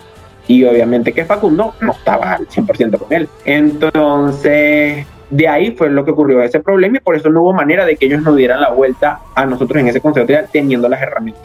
Ya en el siguiente consejo tribal, Miguel no, este obviamente quedó, eh, ¿cómo se dice? Vulnerable porque no, ¿cómo se dice? No, perdón, salió Lucas. Vino el consejo tribal de Lucas y ahí Juan hizo mucho énfasis, no, que tenemos que sacar a Lucas, ahora sí, ahora sí, ahora sí. Y como Miguel él ganó la, la inmunidad, este tuvimos que obviamente sacar a Luca y obviamente también dejar pasar a Luca era como que concha le tiene un arco de historia poderoso, es winner, sabemos que Luca, o sea, es muy bueno en reto, o sea, no se puede, pues, y Juana ya tenía demasiado tiempo diciendo para sacar a Lucas, simplemente que se había postergado por prioridades mayores, pues, y por eso fue que obviamente salió ahí Lucas, pues, y ya no tenían manera de ellos de hacer más nada, pues. Y ese tribal donde se fue Lucas, muchos lloraron y todo eso. ¿Esto fue genuino o, o qué sucedió? ¿Por qué despertó tantas emociones? De mi, de mi genuino, porque realmente, o sea, sabíamos que Luca había llorado falso y todo lo demás, y realmente yo no tenía una mala relación con Luca, o sea, para nada, pues más bien Luca era del núcleo 4 como que el que venía a decirme las cosas antes, bueno, eso pensaba él, porque Facundo me las contaba antes, paralelamente, pero este Lucas él, eh, y yo teníamos buena relación, pero ya yo sabía que era su momento, ¿me entiendes? O sea, no, no se podía, pues no se podía más. Y de mi parte sí fueron lágrimas genuinas porque sí me dio mucho sentimiento porque sé, o sea, lo que significaba esto para Lucas. Entonces, básicamente, este, fue eso, pues, de Patricia y Juana, supongo que también real porque vivieron tantas tantas cosas con él. O sea, ellos pasaron todo lo que pasaron en la primer, los tres consejos de primer con él y, y eran el núcleo de cuatro. Ya sabrán obviamente más ellos. Lo que la gente le, fastidia un poco es el hecho de que, por ejemplo, ahorita que está comentando que Juanan quería que se fuera a Lucas desde hace un tiempo. Entonces como que quiero que se vaya, pero yo es como que lo que la gente puede ver como que incoherente. Claro, cada quien tiene su y es un punto de vista de, de que los que están adentro saben realmente cómo son las cosas y que las emociones fluyen y no se controlan, pues, pero sí se puede ver como que es incoherente desde cierta manera. Así es.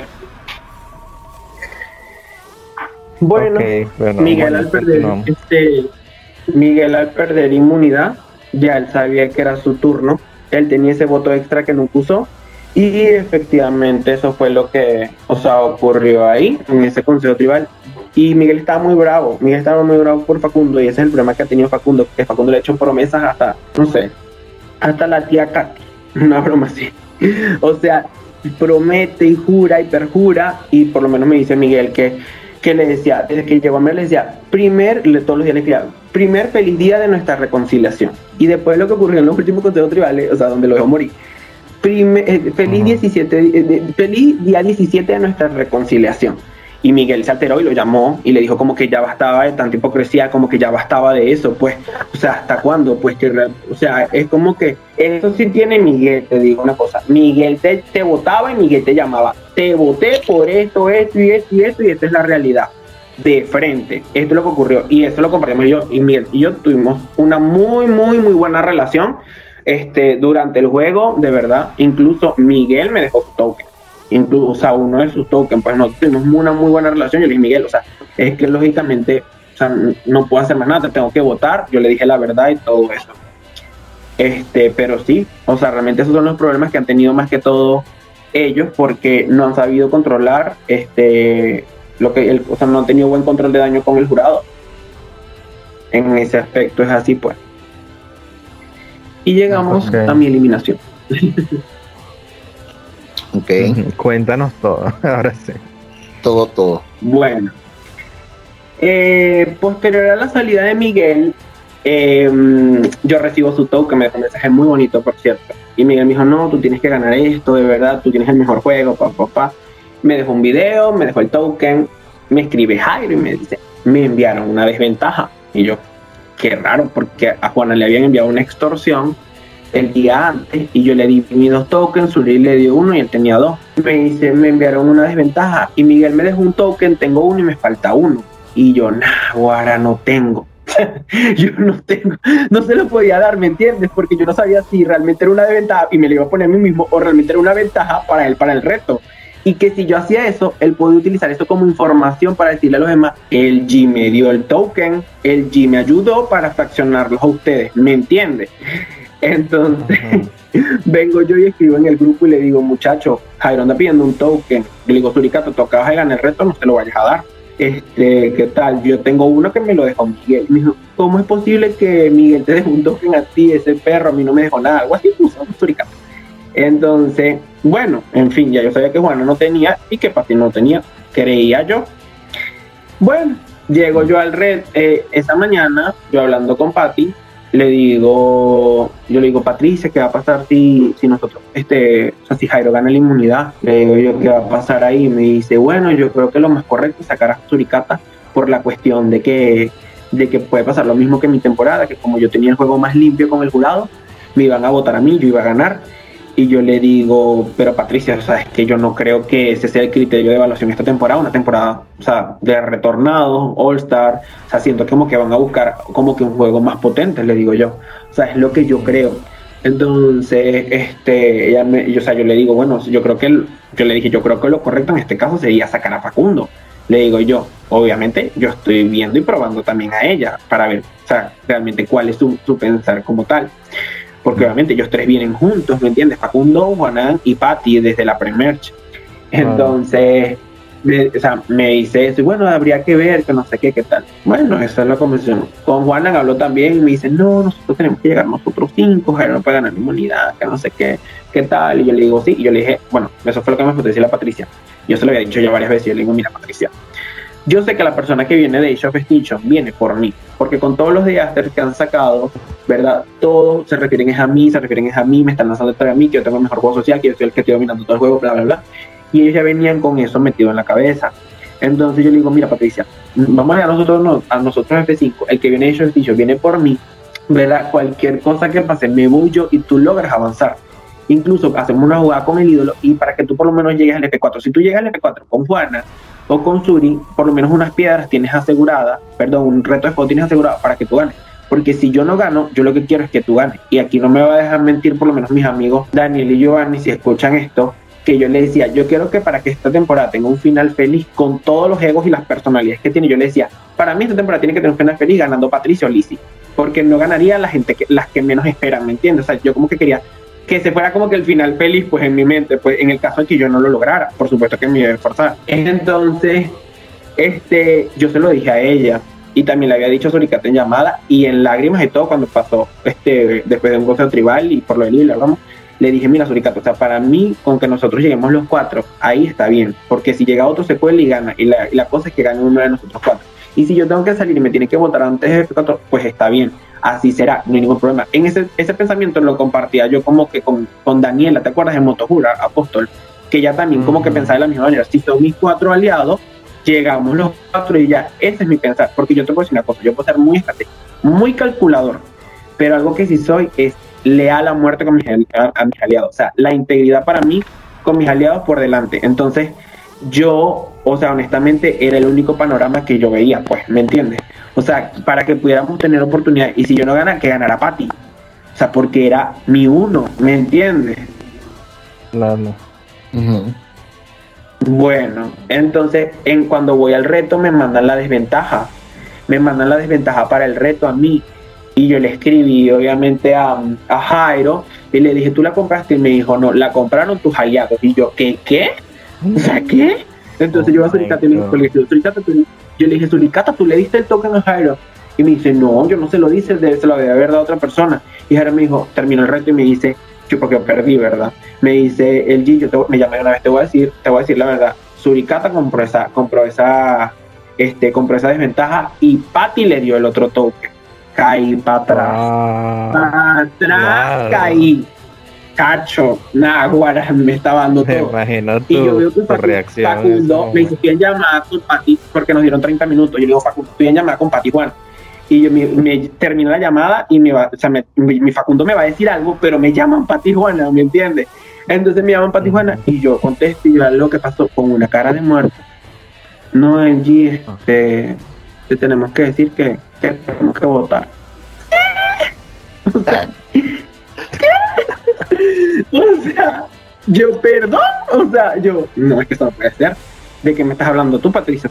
dame mi ídolo, o sea, tú tienes mi ídolo, dame mi ídolo. hasta ese momento, Patricia no te había dado el ídolo. ¿Y por qué no se lo había No, porque, o sea, es que como te digo, es que yo confiaba plenamente en ella, ¿me entiendes, apóstol? O sea, era una cuestión de que en mi vida tengo 40 días tengo 40 días jugando con ella.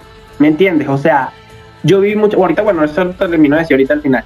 Entonces era como que, y ella se pone a llorar y Juanan empieza a llorar. Que tú, tú le dijiste directamente, Patricia, dame mi ídolo.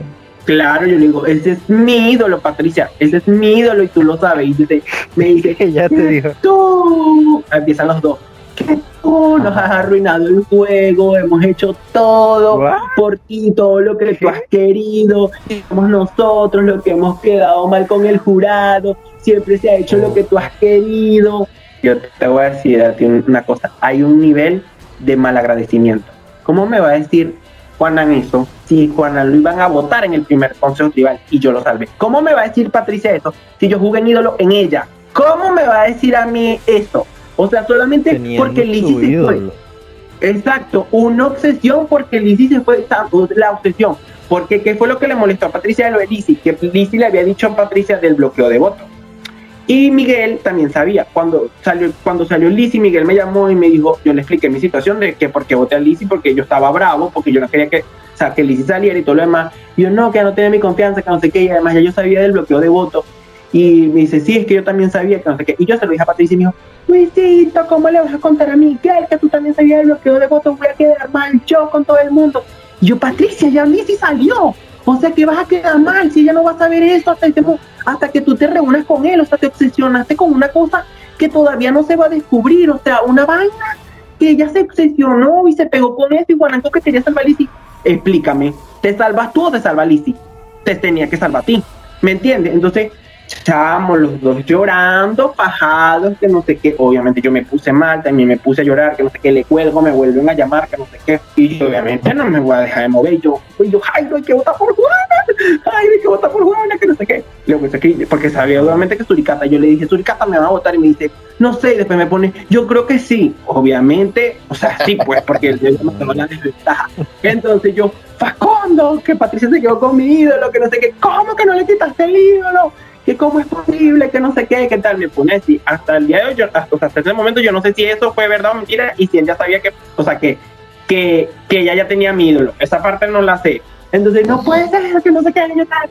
Y entonces yo, Facundo, tú tienes que votar conmigo. Sí, Nelix, yo voy a votar contigo. Y yo le digo, pero busca el otro voto. Y yo, sí, yo tengo el de Jairo. Tú eres capaz de irte a piedra por mí, que no sé qué. Y sí, que no sé qué. Chamo, fajadísimo. Fajadísimo que sí. Todo es en 30 minutos. Todo esto en 30 minutos. O sea, el colapso completo. Tú ves el consejo tribal y cuando entra Paz y Juana empiezan, entran llorando. No joda, yo, yo entro espajado todavía escribiendo. Voten a Jairo, voten a Jairo. Y yo no me rendía esta vez yo voten a Jairo, este, voten a, perdón, a Juana, voten a Juana, que no sé qué. Entonces, Pati, que ella está demasiado mal, y le dijo, no, yo me voy a votar, yo no puedo con esta situación, mi no, no puedo con todo esto, que no sé qué. Pregúntame si se autovotó, pero pregúntame si se autovotó. No, me votó sin miedo nada y la razón de voto que dio. O sea, el punto es que eso es lo que ocurre en Consejo Tribal y Facundo, hasta al momento que vamos a votar, sí, yo voy a votar contigo, sí, yo voy a votar contigo, sí, ya, ya voté, todo listo y todo lo demás. Yo no confiaba en esto, o sea, yo obviamente no confiaba en eso y por eso yo, yo sé que me voy a ir, yo sé que me voy a ir, todo lo demás. Este, y bueno, efectivamente, lo, lo que ustedes ven en conceptual, la razón de voto de Jairo no es hacia mí, Jairo votó conmigo, esa razón de voto era contra Juanán, porque Juanán quedó mal con él y con Manuel, porque Juanán no solo hizo promesas, como ha hecho otras promesas en la temporada, igual que Facundo, por eso es que tienen un pésimo control de daño con el jurado, porque una prometer no es lo mismo que decir vamos a votar juntos, ¿me entiendes? O sea, entonces no solamente hizo eso, sino que a Jairo le había dicho en el consejo donde salió Manuel, usa tu ídolo, usa tu ídolo para que Jairo lo quemara. Y Jairo obviamente venía con esa rechera de que le mintió feo, cosa que yo no hice. Entonces, es esa razón de voto y ese voto de Jairo fue hacia Juana, ¿me entiendes? estoy en shock, o sea, porque tú me estás diciendo que tus aliados más cercanos, desde el día uno, compraron una ventaja, una desventaja para perjudicarte, se robaron tu ídolo y te votaron a los que salvaste también. Entonces, es lo que yo te digo. Y es, lo que te digo. Y es todo lo que yo hice por, o sea, por ello. Entonces, es lo que yo te digo. Y mis intenciones eran reales. O sea, yo dije, ellos, el que viene de Show viene por mí. Si yo me tengo que ir para que ustedes lleguen, yo voy a estar feliz. ¿Por qué? Porque Patricia puede llegar y Patricia podría ganar. Y si no gana Patricia, iba a ganar Juana. Y si no ganaba Juan, ganar Suricato. ¿Me entiendes? o sea, eso era real. de que ellos se sintieran como que un poco opacados por ti eso, pero hay formas de, o sea, de sacar, pero ya como que robarte tu ídolo, o sea, ya me parece, bueno, a mí, desde mi percepción me parece un poco de más, Exacto. no sé si se Mira, yo te voy a decir algo, yo te voy a decir algo con respecto a Patricia, porque realmente, o sea, me siento sumamente decepcionado porque yo realmente la consideraba mi aliada número uno. O sea, yo la apoyé ella en todo. Cuando yo te digo en todo, es en todo. O sea, su video de presentación, las ideas para las tomas, yo la apoyé. El speech, yo la apoyé. La foto que yo hice de recreación de Michelle, nosotros la buscamos desde el tiempo que estábamos en Tacuba y yo la busqué para que ella la hiciera, para que Patricia la hiciera. Yo pasaba hasta las 6 de la mañana en el tiempo de Tafua, que no teníamos que pasar hasta esa hora con Patricia, me decía, la vi dormir, dormida, se quedaba ahí en la llamada y todo lo demás. O, sea, literal, o sea, nosotros nos amanecíamos porque hacíamos resumen de todo lo que, ¿me entiendes? O sea, de todo como una esposa. Yo me peleé con un gran amigo por estar en llamada con Patricia. Imagínate tú, toda la información del juego, yo te la daba, incluyendo lo que me decía Facundo, sin exponerlo a él y viceversa con Facundo, o sea, sin exponerlo a él. Jugué un ídolo en ella y le di mi, otro ídolo a ella porque confiaba ciegamente. Que siento actualmente que yo cometí un error, no cometí un error. Yo hasta el momento no, porque yo tenía, no sé, como 40 días jugando con ella y para mí, además del lazo que yo te he contado, yo sentí honestamente que todo era real y que todo era íntegro en esta alianza. Ella, porque mi visión era que si yo me tenía que sacrificar para que ella, y ella ganara, para mí eso era todo. Y eso te lo digo real. Y Facundo no me va a dejar mentir cuando escuche teatro y se lo diga. Porque Facundo me dijo, Nenix, me dijo como en el, como en el F11, me dijo, Nenix, si te llegamos a la final, este con quién podría ser, no sé qué. Y me dijo, bueno, con Patricia no. Y yo le dije, ¿qué? Yo le dije, tú estás loco. O sea, si tú quieres una final digna, claro, y no había pasado ni siquiera lo de mira, si tú quieres una final digna y dura, tú tienes que llegar con Patricia y conmigo. Y le digo yo, esta final merece, esta temporada merece una final poderosa, digna, esté al nivel de lo que es la temporada y de lo que ha sido en ese momento que había pasado, ¿verdad?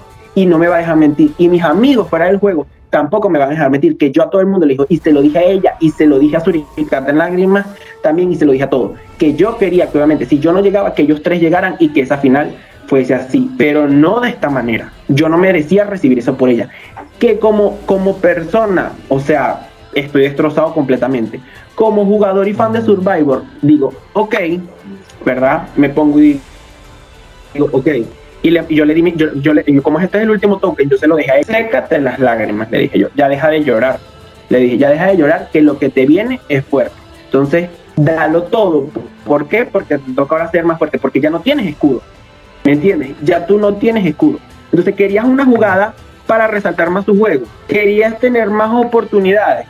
O sea, querías eso. Entonces, ahora ponte los pantalones y ya establecete como una verdadera villana. Porque si todo el mundo tenía ese perfil de ti y ahora tú me haces esto a mí, que yo le di todo, todo, porque yo ya la veía como una hermanita. Y si, como digo, si yo no ganaba, que ganara ella. Entonces, ahora ponte los pantalones, mírate el espejo y di, si lo soy, si lo soy.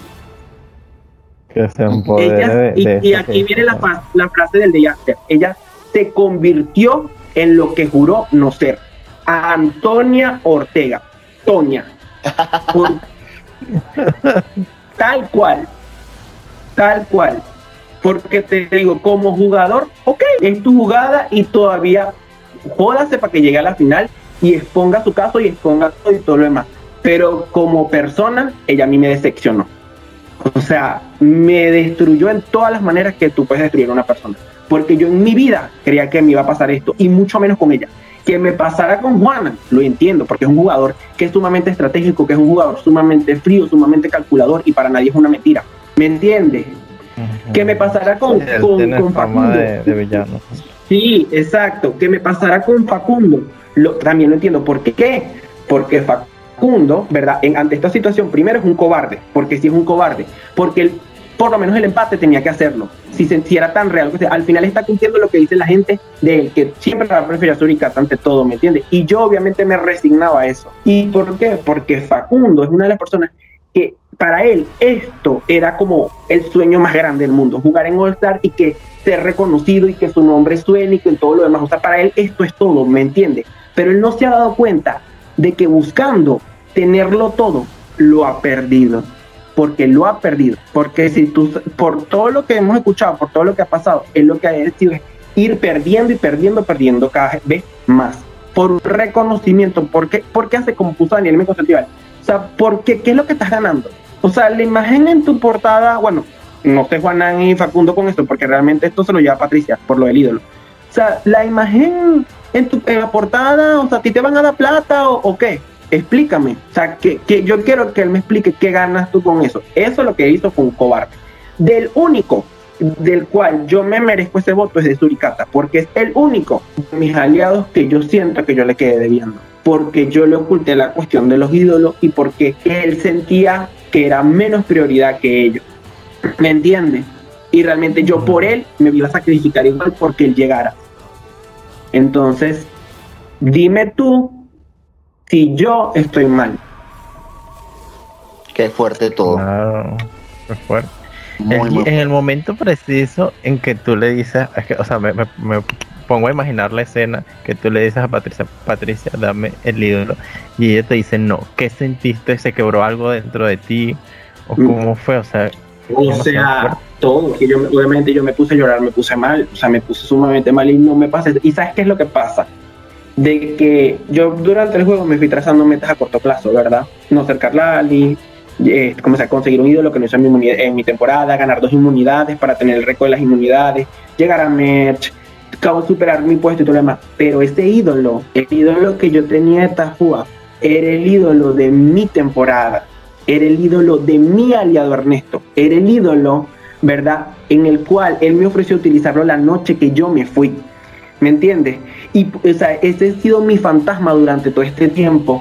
O sea, de que yo no acepté ese ídolo esa noche y luego Ernesto fue expulsado con ese ídolo, ¿me entiendes? Entonces, para mí, ese ídolo significaba mucho y también fue por eso que yo lo oculté y yo se lo dije a Suricata y se lo dije a Juana. Realmente era por eso, porque tenía un valor sentimental que puede ser algo mm. estúpido para ellos, pero para mí no lo es. Porque para mí, es, o sea, jugar en esta saga fue como jugar en el Survivor real. O sea, porque lo que yo viví, yo lo he sentido muy, muy real. Quizás porque realmente soy fan y quizás porque es mi primer juego. No sé si ustedes se llegaron a sentir así en su primer juego o tú cuando jugaste ahorita en Motojura, este Apóstol te sentiste así, pero para mí fue así, ¿me entiendes? Entonces es por eso que me da más rabia aún lo que ella me hizo, más rabia aún me da. Ay, claro, me imagino. Bueno, no sé si quieres decir algo más antes de pasar a las dinámicas que yo, del público. ah, dale, pues, porque es que esto está muy intenso y muy fuerte. Quiero. Sí, está demasiado. Entonces, claro, adelante. el G, ya desde esta percepción inicial que tenías con Patricia hasta ahora y, ver esta otra faceta de ella que a lo mejor han criticado a veces que, es mostia, que se hace la buena pero no es buena, que toda la cosa. Eh, ¿Cuál es tu percepción, o sea, como actual con ella? ¿Tú todavía quieres que gane Patricia? Yo siempre, como te dije, que yo no cometí un error. O sea, ahora que ella llegue a la final y gane, para que ella me demuestre a mí de que ella hizo lo correcto y que yo soy el que estoy equivocado y que lo que ella hizo vale más que perder a un aliado y a una amistad. Eso es lo que yo quiero. ¿Entiendes? O sea, que ella ahora que se joda más, dándolo todo para llegar a la final y me cierra a mí la boca y me diga que lo que ella hizo está correcto. Ok. Y, y, y lo otro que tenía duda yo es que desde el principio hablabas de, de esta alianza secreta que tenías con Facundo, también tenías tu alianza con tu tribu original, es decir, más que todo con Suri, Juanan y Patricia, pero a mí todavía no me ha quedado claro, o sea, cuál era tu plan final, porque, o sea, no sé si estabas más cercano con Facundo o Facundo le ibas a desechar en F5, ese era tu plan, y querías llegar con Juanan y Patricia, o con Suri con Patricia, o cuál era tu plan final. No, ya lo dije, ya lo dije, quería que llegáramos los cuatro Tafúas porque si no, no había oportunidad. Que llegáramos los cinco, a las cinco personas al F5 y efectivamente el que venía de Age of Extinction iba a intentar ir por mí, entonces obviamente íbamos a votar Facundo y quedamos los Tafúas porque si no, no iba a haber chance, ¿me entiendes? Si se colaba alguien de Age of Extinction o de otra, ¿cómo se llama? O de otra tribu, Asao, por ejemplo, Jairo, o él tenía oportunidades, ¿me entiendes? Aunque realmente o sea, viéndolo todo muy bien, o sea, Juanan y Facundo tienen un pésimo pana, pésimo control de daño con el jurado y existe mucho la posibilidad de que voten ardidos y que no lo voten. Y realmente Juanan en su historial de juego, o sea, ya yo estoy hablándote como jurado, porque yo como jurado, te digo, o sea, yo como jurado, yo trato de que el ganador sea lo más completo en todos los aspectos. ¿Me entiendes? Si fue un villano, fue un villano. Sí, fue un héroe, fue un héroe, pero lo más completo en su juego como tal. Y basado en el historial de, de, los, de las cinco personas que llevan, el peor juego lo tiene Juana. Totalmente. O sea, para mí el peor juego lo tiene Juana. Bajo mi criterio de evaluación, hay otros que dicen, yo no voy a votar por Juana y no voy a votar por el G, por ejemplo, Manuel. Eh, eh, eh, Guillermina, bueno, Facundo traicionó completamente, no quiero saber más que nada, que no sé qué, ya yo no voy a votar por él. Esos son otros criterios de evaluación. Mi criterio de evaluación es en base a el juego en los tres aspectos. Así haya sido la plaste mierda más grande en el juego. Así lo haya sido, ok. Pero tu juego, explícamelo y dime en, si está, que, en qué fuiste más, qué tienes, qué hiciste, qué tal. Sí, está, interesante porque una vez que tú saliste y yo desde afuera percibí eh, la misma tradición de, de, Patricia, que era tu gran aliada, y por ahí vimos unas indirectas en el Consejo Tribal este, de otros jugadores que decían que cómo comprometías algo que te podía afectar tanto emocionalmente, si al final era un juego y no se ganaba nada y toda la cosa.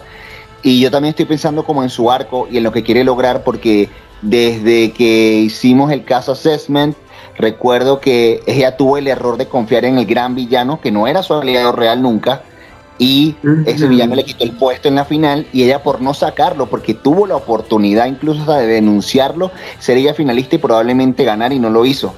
Este, Y aquí está haciendo como algo diferente. Ahorita tiene un ídolo, sacó a su mayor aliado, a quien la gente veía como mayor amenaza, pero le darán la oportunidad de llegar al final o será la final Suricata Facundo y Juaná, no se colará Jairo o alguien de extinción.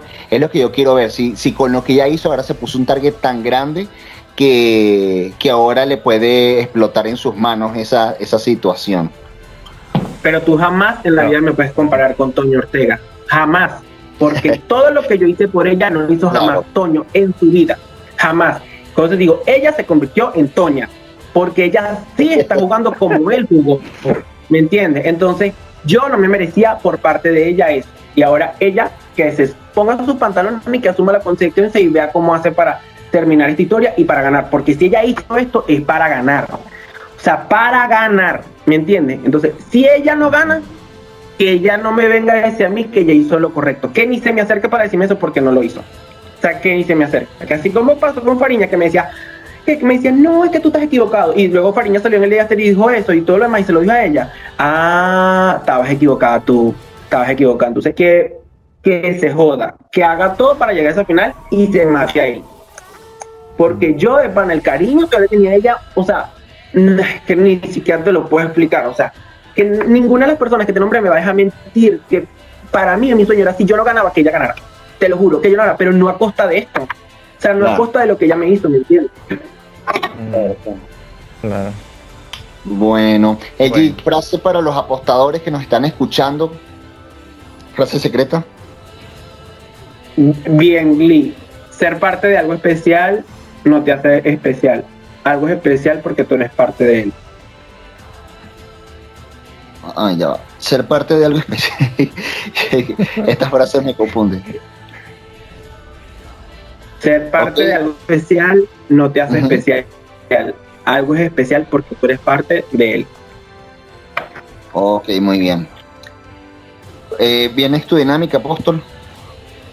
Sí, este, bueno, el como eres, tú eres ingeniero químico y bueno, es tu área, vamos a hacer las comparaciones con elementos químicos, ¿te parece? ok, está bien. vamos a comenzar con bueno, nuestra querida que hemos comentado mucho de ella, Patricia, su aliada. Bueno, a Patricia le voy a poner el arsénico. ¿Por qué? Porque es un elemento conocido por ser usado en la muerte de personajes históricos. Independientemente de su carácter tóxico o benéfico para la salud, el arsénico sorprende por la gran variedad de formas en las que se puede encontrar. Ese es Patricia todas las formas las tomó esta temporada. Sacó, obviamente, a todas esas personas que supuestamente ya quería con, con el alma, Lucas, Fariña, mí, todo, independiente. Y así, como te digo, ha tenido como que todas esas personalidades, todas esas facetas, todas esas formas. Ok, muy interesante. Seguimos con Suri, Surikata. Ah, Surikata, sin duda alguna, es el Mercurio es un metal muy bello que despierta fascinación, pero es altamente letal. Se absorbe fácilmente por la piel y, y provoca grandes daños en el cerebro, tal cual con Suricata. Tal cual. ¿Coqueteaba contigo Suricata durante la temporada? Obviamente somos esposos. O sea, era mi cruz. El único que decía que Suricata no, no, no coqueteaba era Apóstol. Apóstol. Es que Suricata no coquetea yo. Suri... Apóstol, no, no, ¿En qué momento se Suricata siempre ha coqueteado? Yo nunca dije eso. Yo he jugado con Suricata y Suricata. Yo decía que él podía aprovechar esos atributos y tú dijiste, yo no he visto que Suricata sea así de coquetear. No. Bueno, pero, es que tú no, pero es que tú no sabes si fui yo el que le coqueteó o él el que me coqueteó. Ahí te lo dejo. Ajá. No, porque él coquetea. Yo no dije eso, debe, estar confundido. Pues. Bueno, seguimos con Facundo. Facundo es el radón. Es un elemento perteneciente al grupo de los gases nobles, pongamos comillas en noble. Sus características son incoloro, inodoro e insípido. Sin embargo, es uno de los más letales para el ser humano. y ese es Facundo. Tú lo ves en todos los consejos tribales, en todos los retos, o sea, ni una expresión hace. Eh, o sea, literalmente, o sea, como digo, insípido. O sea, él, sin sentimiento, frío, todo lo demás. O sea, él no, no, no, no te expresa nada, pues. O sea, nada. Sí, creo que varios están coincidiendo con eso. Los últimos personas que hemos tenido repiten eso de Facu. Pero bueno, seguimos con Jairo. Eh, bueno, Jairo eh, le pongo el carbono, que quizás antes de todo es el elemento más simple, pero en realidad es uno de los más interesantes e importantes. Es sumamente resistente y puede generar estructuras tremendas fuertes, como por ejemplo un diamante. Ese es Jairo. O sea, Jairo ha sido sumamente fuerte todo este juego para aguantar todo lo que ha pasado. O sea, estar en el fondo, del fondo desde el comienzo, literalmente, pues. Y es una persona espectacular. O sea, que realmente vale al igual que un diamante. Ah. Ok, qué bonito, sí. Bueno, y por último tenemos a, a Juanán.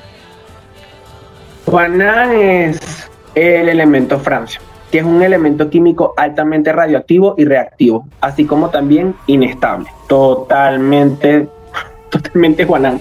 O sea, cualquier rabia que agarraba, me salgo de la llamada, voy a hacer la nueva cambiadora, voy a acabar con todo, o sea, todo lo demás que todo el mundo me está utilizando, que soy un seguidor, que no sé qué, voy a acá, o sea, no tiene, no sabe lo que está haciendo, cero control de daños con el jurado, o sea, pura promesa y promesa que estás haciendo. Bueno, muy interesante. y aprendimos también de, de los elementos, bueno, no sé, yo esta, esta parte de la química nada, no conozco mucho, pero una manera muy interesante de aprender con las comparaciones. Bueno, me gustaron mucho. Eh, avanzamos entonces con las preguntas del público. Wilmer. Bueno, las preguntas del público se han respondido realmente ya en lo que ha sido la entrevista. Las voy a leer por no dejar eh, de leerlas por el tiempo que se tomaron las personas en preguntarlas. Dice una, por ejemplo, el G en el pasado Consejo Tribal, el Jeff mencionó en un par de oportunidades que el eliminado sería la persona que estaba al fondo de la alianza, pero tú siempre te veías en muy buena posición. ¿Sabías realmente que estabas al fondo? ¿Fue blindside o ya lo esperabas? Esta le hizo José Daniel Prato. Pero pues yo creo que ya G le respondió. No sé si quieres complementar algo rápidamente. No lo esperaba porque confiaba plenamente en Patita, o sea, que tenía obviamente el ídolo de nosotros porque era de nosotros, porque era mi aliada número uno, más de 40 días. O sea, no lo esperaba. O sea, en ese aspecto no. Correcto. La otra pregunta la hace Nate, dice, el G, la mayoría de los náufragos que están en la Age of Extinction mencionan que muchas veces te decían para votar de forma diferente y cambiar algo del juego. ¿Crees que si fueses votado con los otros, fueses podido avanzar más o llegaste más lejos con esta alianza? Completamente con esta alianza. Yo no me arrepiento de nada en el juego porque, o sea, por lo menos este man está diciendo que, que yo debí quedarme con él, no, que yo no iba a ser, yo no iba a ser tu, tu empleado, tu perro hasta que me tuviese en F5 con, con el anulador de ídolo esperando y ahí me votaba. O sea, ¿quién, ¿quién te dio a ti ahora el poder de decir sobre mí? O sea, cada quien decía sobre su propio juego. No, no me arrepiento de nada y no hubiese cambiado absolutamente nada en el juego. Ok, yo estoy de acuerdo con eso también. Esas fueron las preguntas del público con respecto a, a LG. Em, pues ya, ya estamos llegando al final de lo que es la entrevista. No sé si LG eh, haya algo que te haya faltado decir o mencionar. Eh, agradecimientos, saludos este, y eso para ya igual despedirnos Apóstol y yo de, de esta parte. Ay, bueno, ¿qué te puedo decir? O sea, del juego, creo que obviamente lo mencioné todo. Este, como dije, me llevó mucho, mucho esta temporada. Muchas, muchas cosas bonitas, muchos momentos. Mira, me llevó una llamada con Suricata y con Guillermina, donde Suricata le leyó las cartas a Guillermina. Pude ver esa faceta vulnerable de ella. Eh, conocí muchísimo de ella en ese aspecto, muchísimo también de él. Eh, también una conversación muy bonita con Cairo sobre su mamá. Hicimos una conversación este, con, porque yo vivo con mi mamá nada más y él también vivía con la de él. Vi esa parte también de él, este, vulnerable en ese aspecto. Eh, no sé, miles de noches con Patricia hasta el amanecer de diferentes conversaciones de cualquier cosa, porque era con la que más compartía de todo. Risa sin fin con, con Facundo, o sea, de cualquier cosa, aunque su enfoque siempre fue más al juego y todo lo demás. Ver vulnerable a Juanán, este, llorando que jamás iba a creer que iba a ver eso en ese aspecto. No sé, esas son el tipo de cosas que, que, que yo me llevo de esta temporada. Eso es lo más bonito para mí de todo esto, pues tener la oportunidad de haber fortalecido algunas amistades, o por lo menos eso creo yo, pues, eh, de conocer nuevas personas también, que no había tenido la oportunidad de conocerlas un, o sea, un poquito más. Me faltaron obviamente algunas, pero espero seguir haciéndolos desde Age of Extinction. Ah, con Miguel también, muchos momentos cómicos, muchos momentos súper buenos no sé, son ese, todo ese, ese, tipo de cosas. Todas las metas que me tracé a corto plazo, como te digo, las fui cumpliendo. No venía con expectativas altas esta temporada para nada. Y por eso este me, me, o sea, me, me voy muy feliz de verdad con ese aspecto. Sí, con el mal sabor de lo de Patricia, pero bueno, ya veremos qué pasa ahí. Súper agradecido con, con Flipper siempre, con Jonathan por todo lo que me ha brindado en ese aspecto, que a veces sea un cascarrabia, aunque a veces nos peleemos y todo lo demás, por confiar siempre en mí, con ustedes también, porque sin ustedes no estuviese tampoco aquí. También quiero mandarle un saludo a, mis amigos Daniel, Giovanni, eh, Bernardo, Alejandro Estrada, que también me estuvo apoyando, todas esas personitas, Exxon, Mari Vargas, no sé, tantas personas que vi, Cristian, son tantos, son tantos que, ahorita, y muy bonito recibir todos esos mensajes, pues mi impulsión, no tanto ahí, sino también al privado, no sé, muchos momentos inolvidables que me llevo por siempre. Y ah. te volveremos a, ver jugar pronto, quizás en otra saga, o si te volverían a, a invitar a una tercera oportunidad aquí regresarías tengo una invitación por ahí. Vamos a ver si dentro de unos meses, ajá, acepto. Pero por los momentos estoy en mis vacaciones porque vengo muy agotado porque vengo de dos temporadas de flipper corrida. Más o menos estar, es tiempo de mi descanso, mis vacaciones, así que por que ni se le ocurra hacer otra temporada ahorita que se espere, no sé, hasta el año que viene o algo por el estilo porque ajá, estoy agotado. Pero sí, yo creo que sí me van a volver a ver en, en algún otro juego por ahí. Qué bueno. Qué genial. Bueno, para mí fue un placer eh, verte. Yo creo que para mí tú te conviertes en el ganador moral de la temporada. Sin duda lo hiciste espectacular. Para mí has tenido el mejor juego de toda la temporada pues, hasta el momento y te debes sentir súper orgulloso, feliz de que avanzaras tanto y de que brillaras tanto. Te diste con todo y pues estoy muy orgulloso de ti. Y pues sabes que te quiero mucho y seguimos conversando por ahí. Muchas gracias, amigo. Yo también te quiero mucho. Gracias por esas palabras. Ah, y bueno, eh, de mi parte también pues agradecido de, verte en esta temporada. Sé que era una ilusión grande para ti el poder estar, y poder hacer todo lo que hiciste.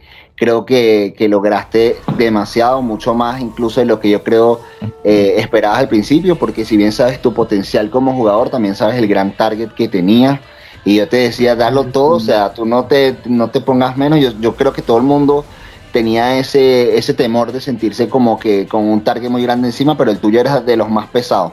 Y aún así lograste posicionarte súper bien y hacer un excelente eh, juego y bueno, y conozco de, tu vida personal y sé cómo empezó esta historia y sé situaciones que han pasado también en el transcurso de tu vida y cómo el juego ha ayudado eh, con todo esto también, el conocer tanta gente por este medio. Entonces, eh, sé que, es una forma diferente a, como otros ven eh, el juego.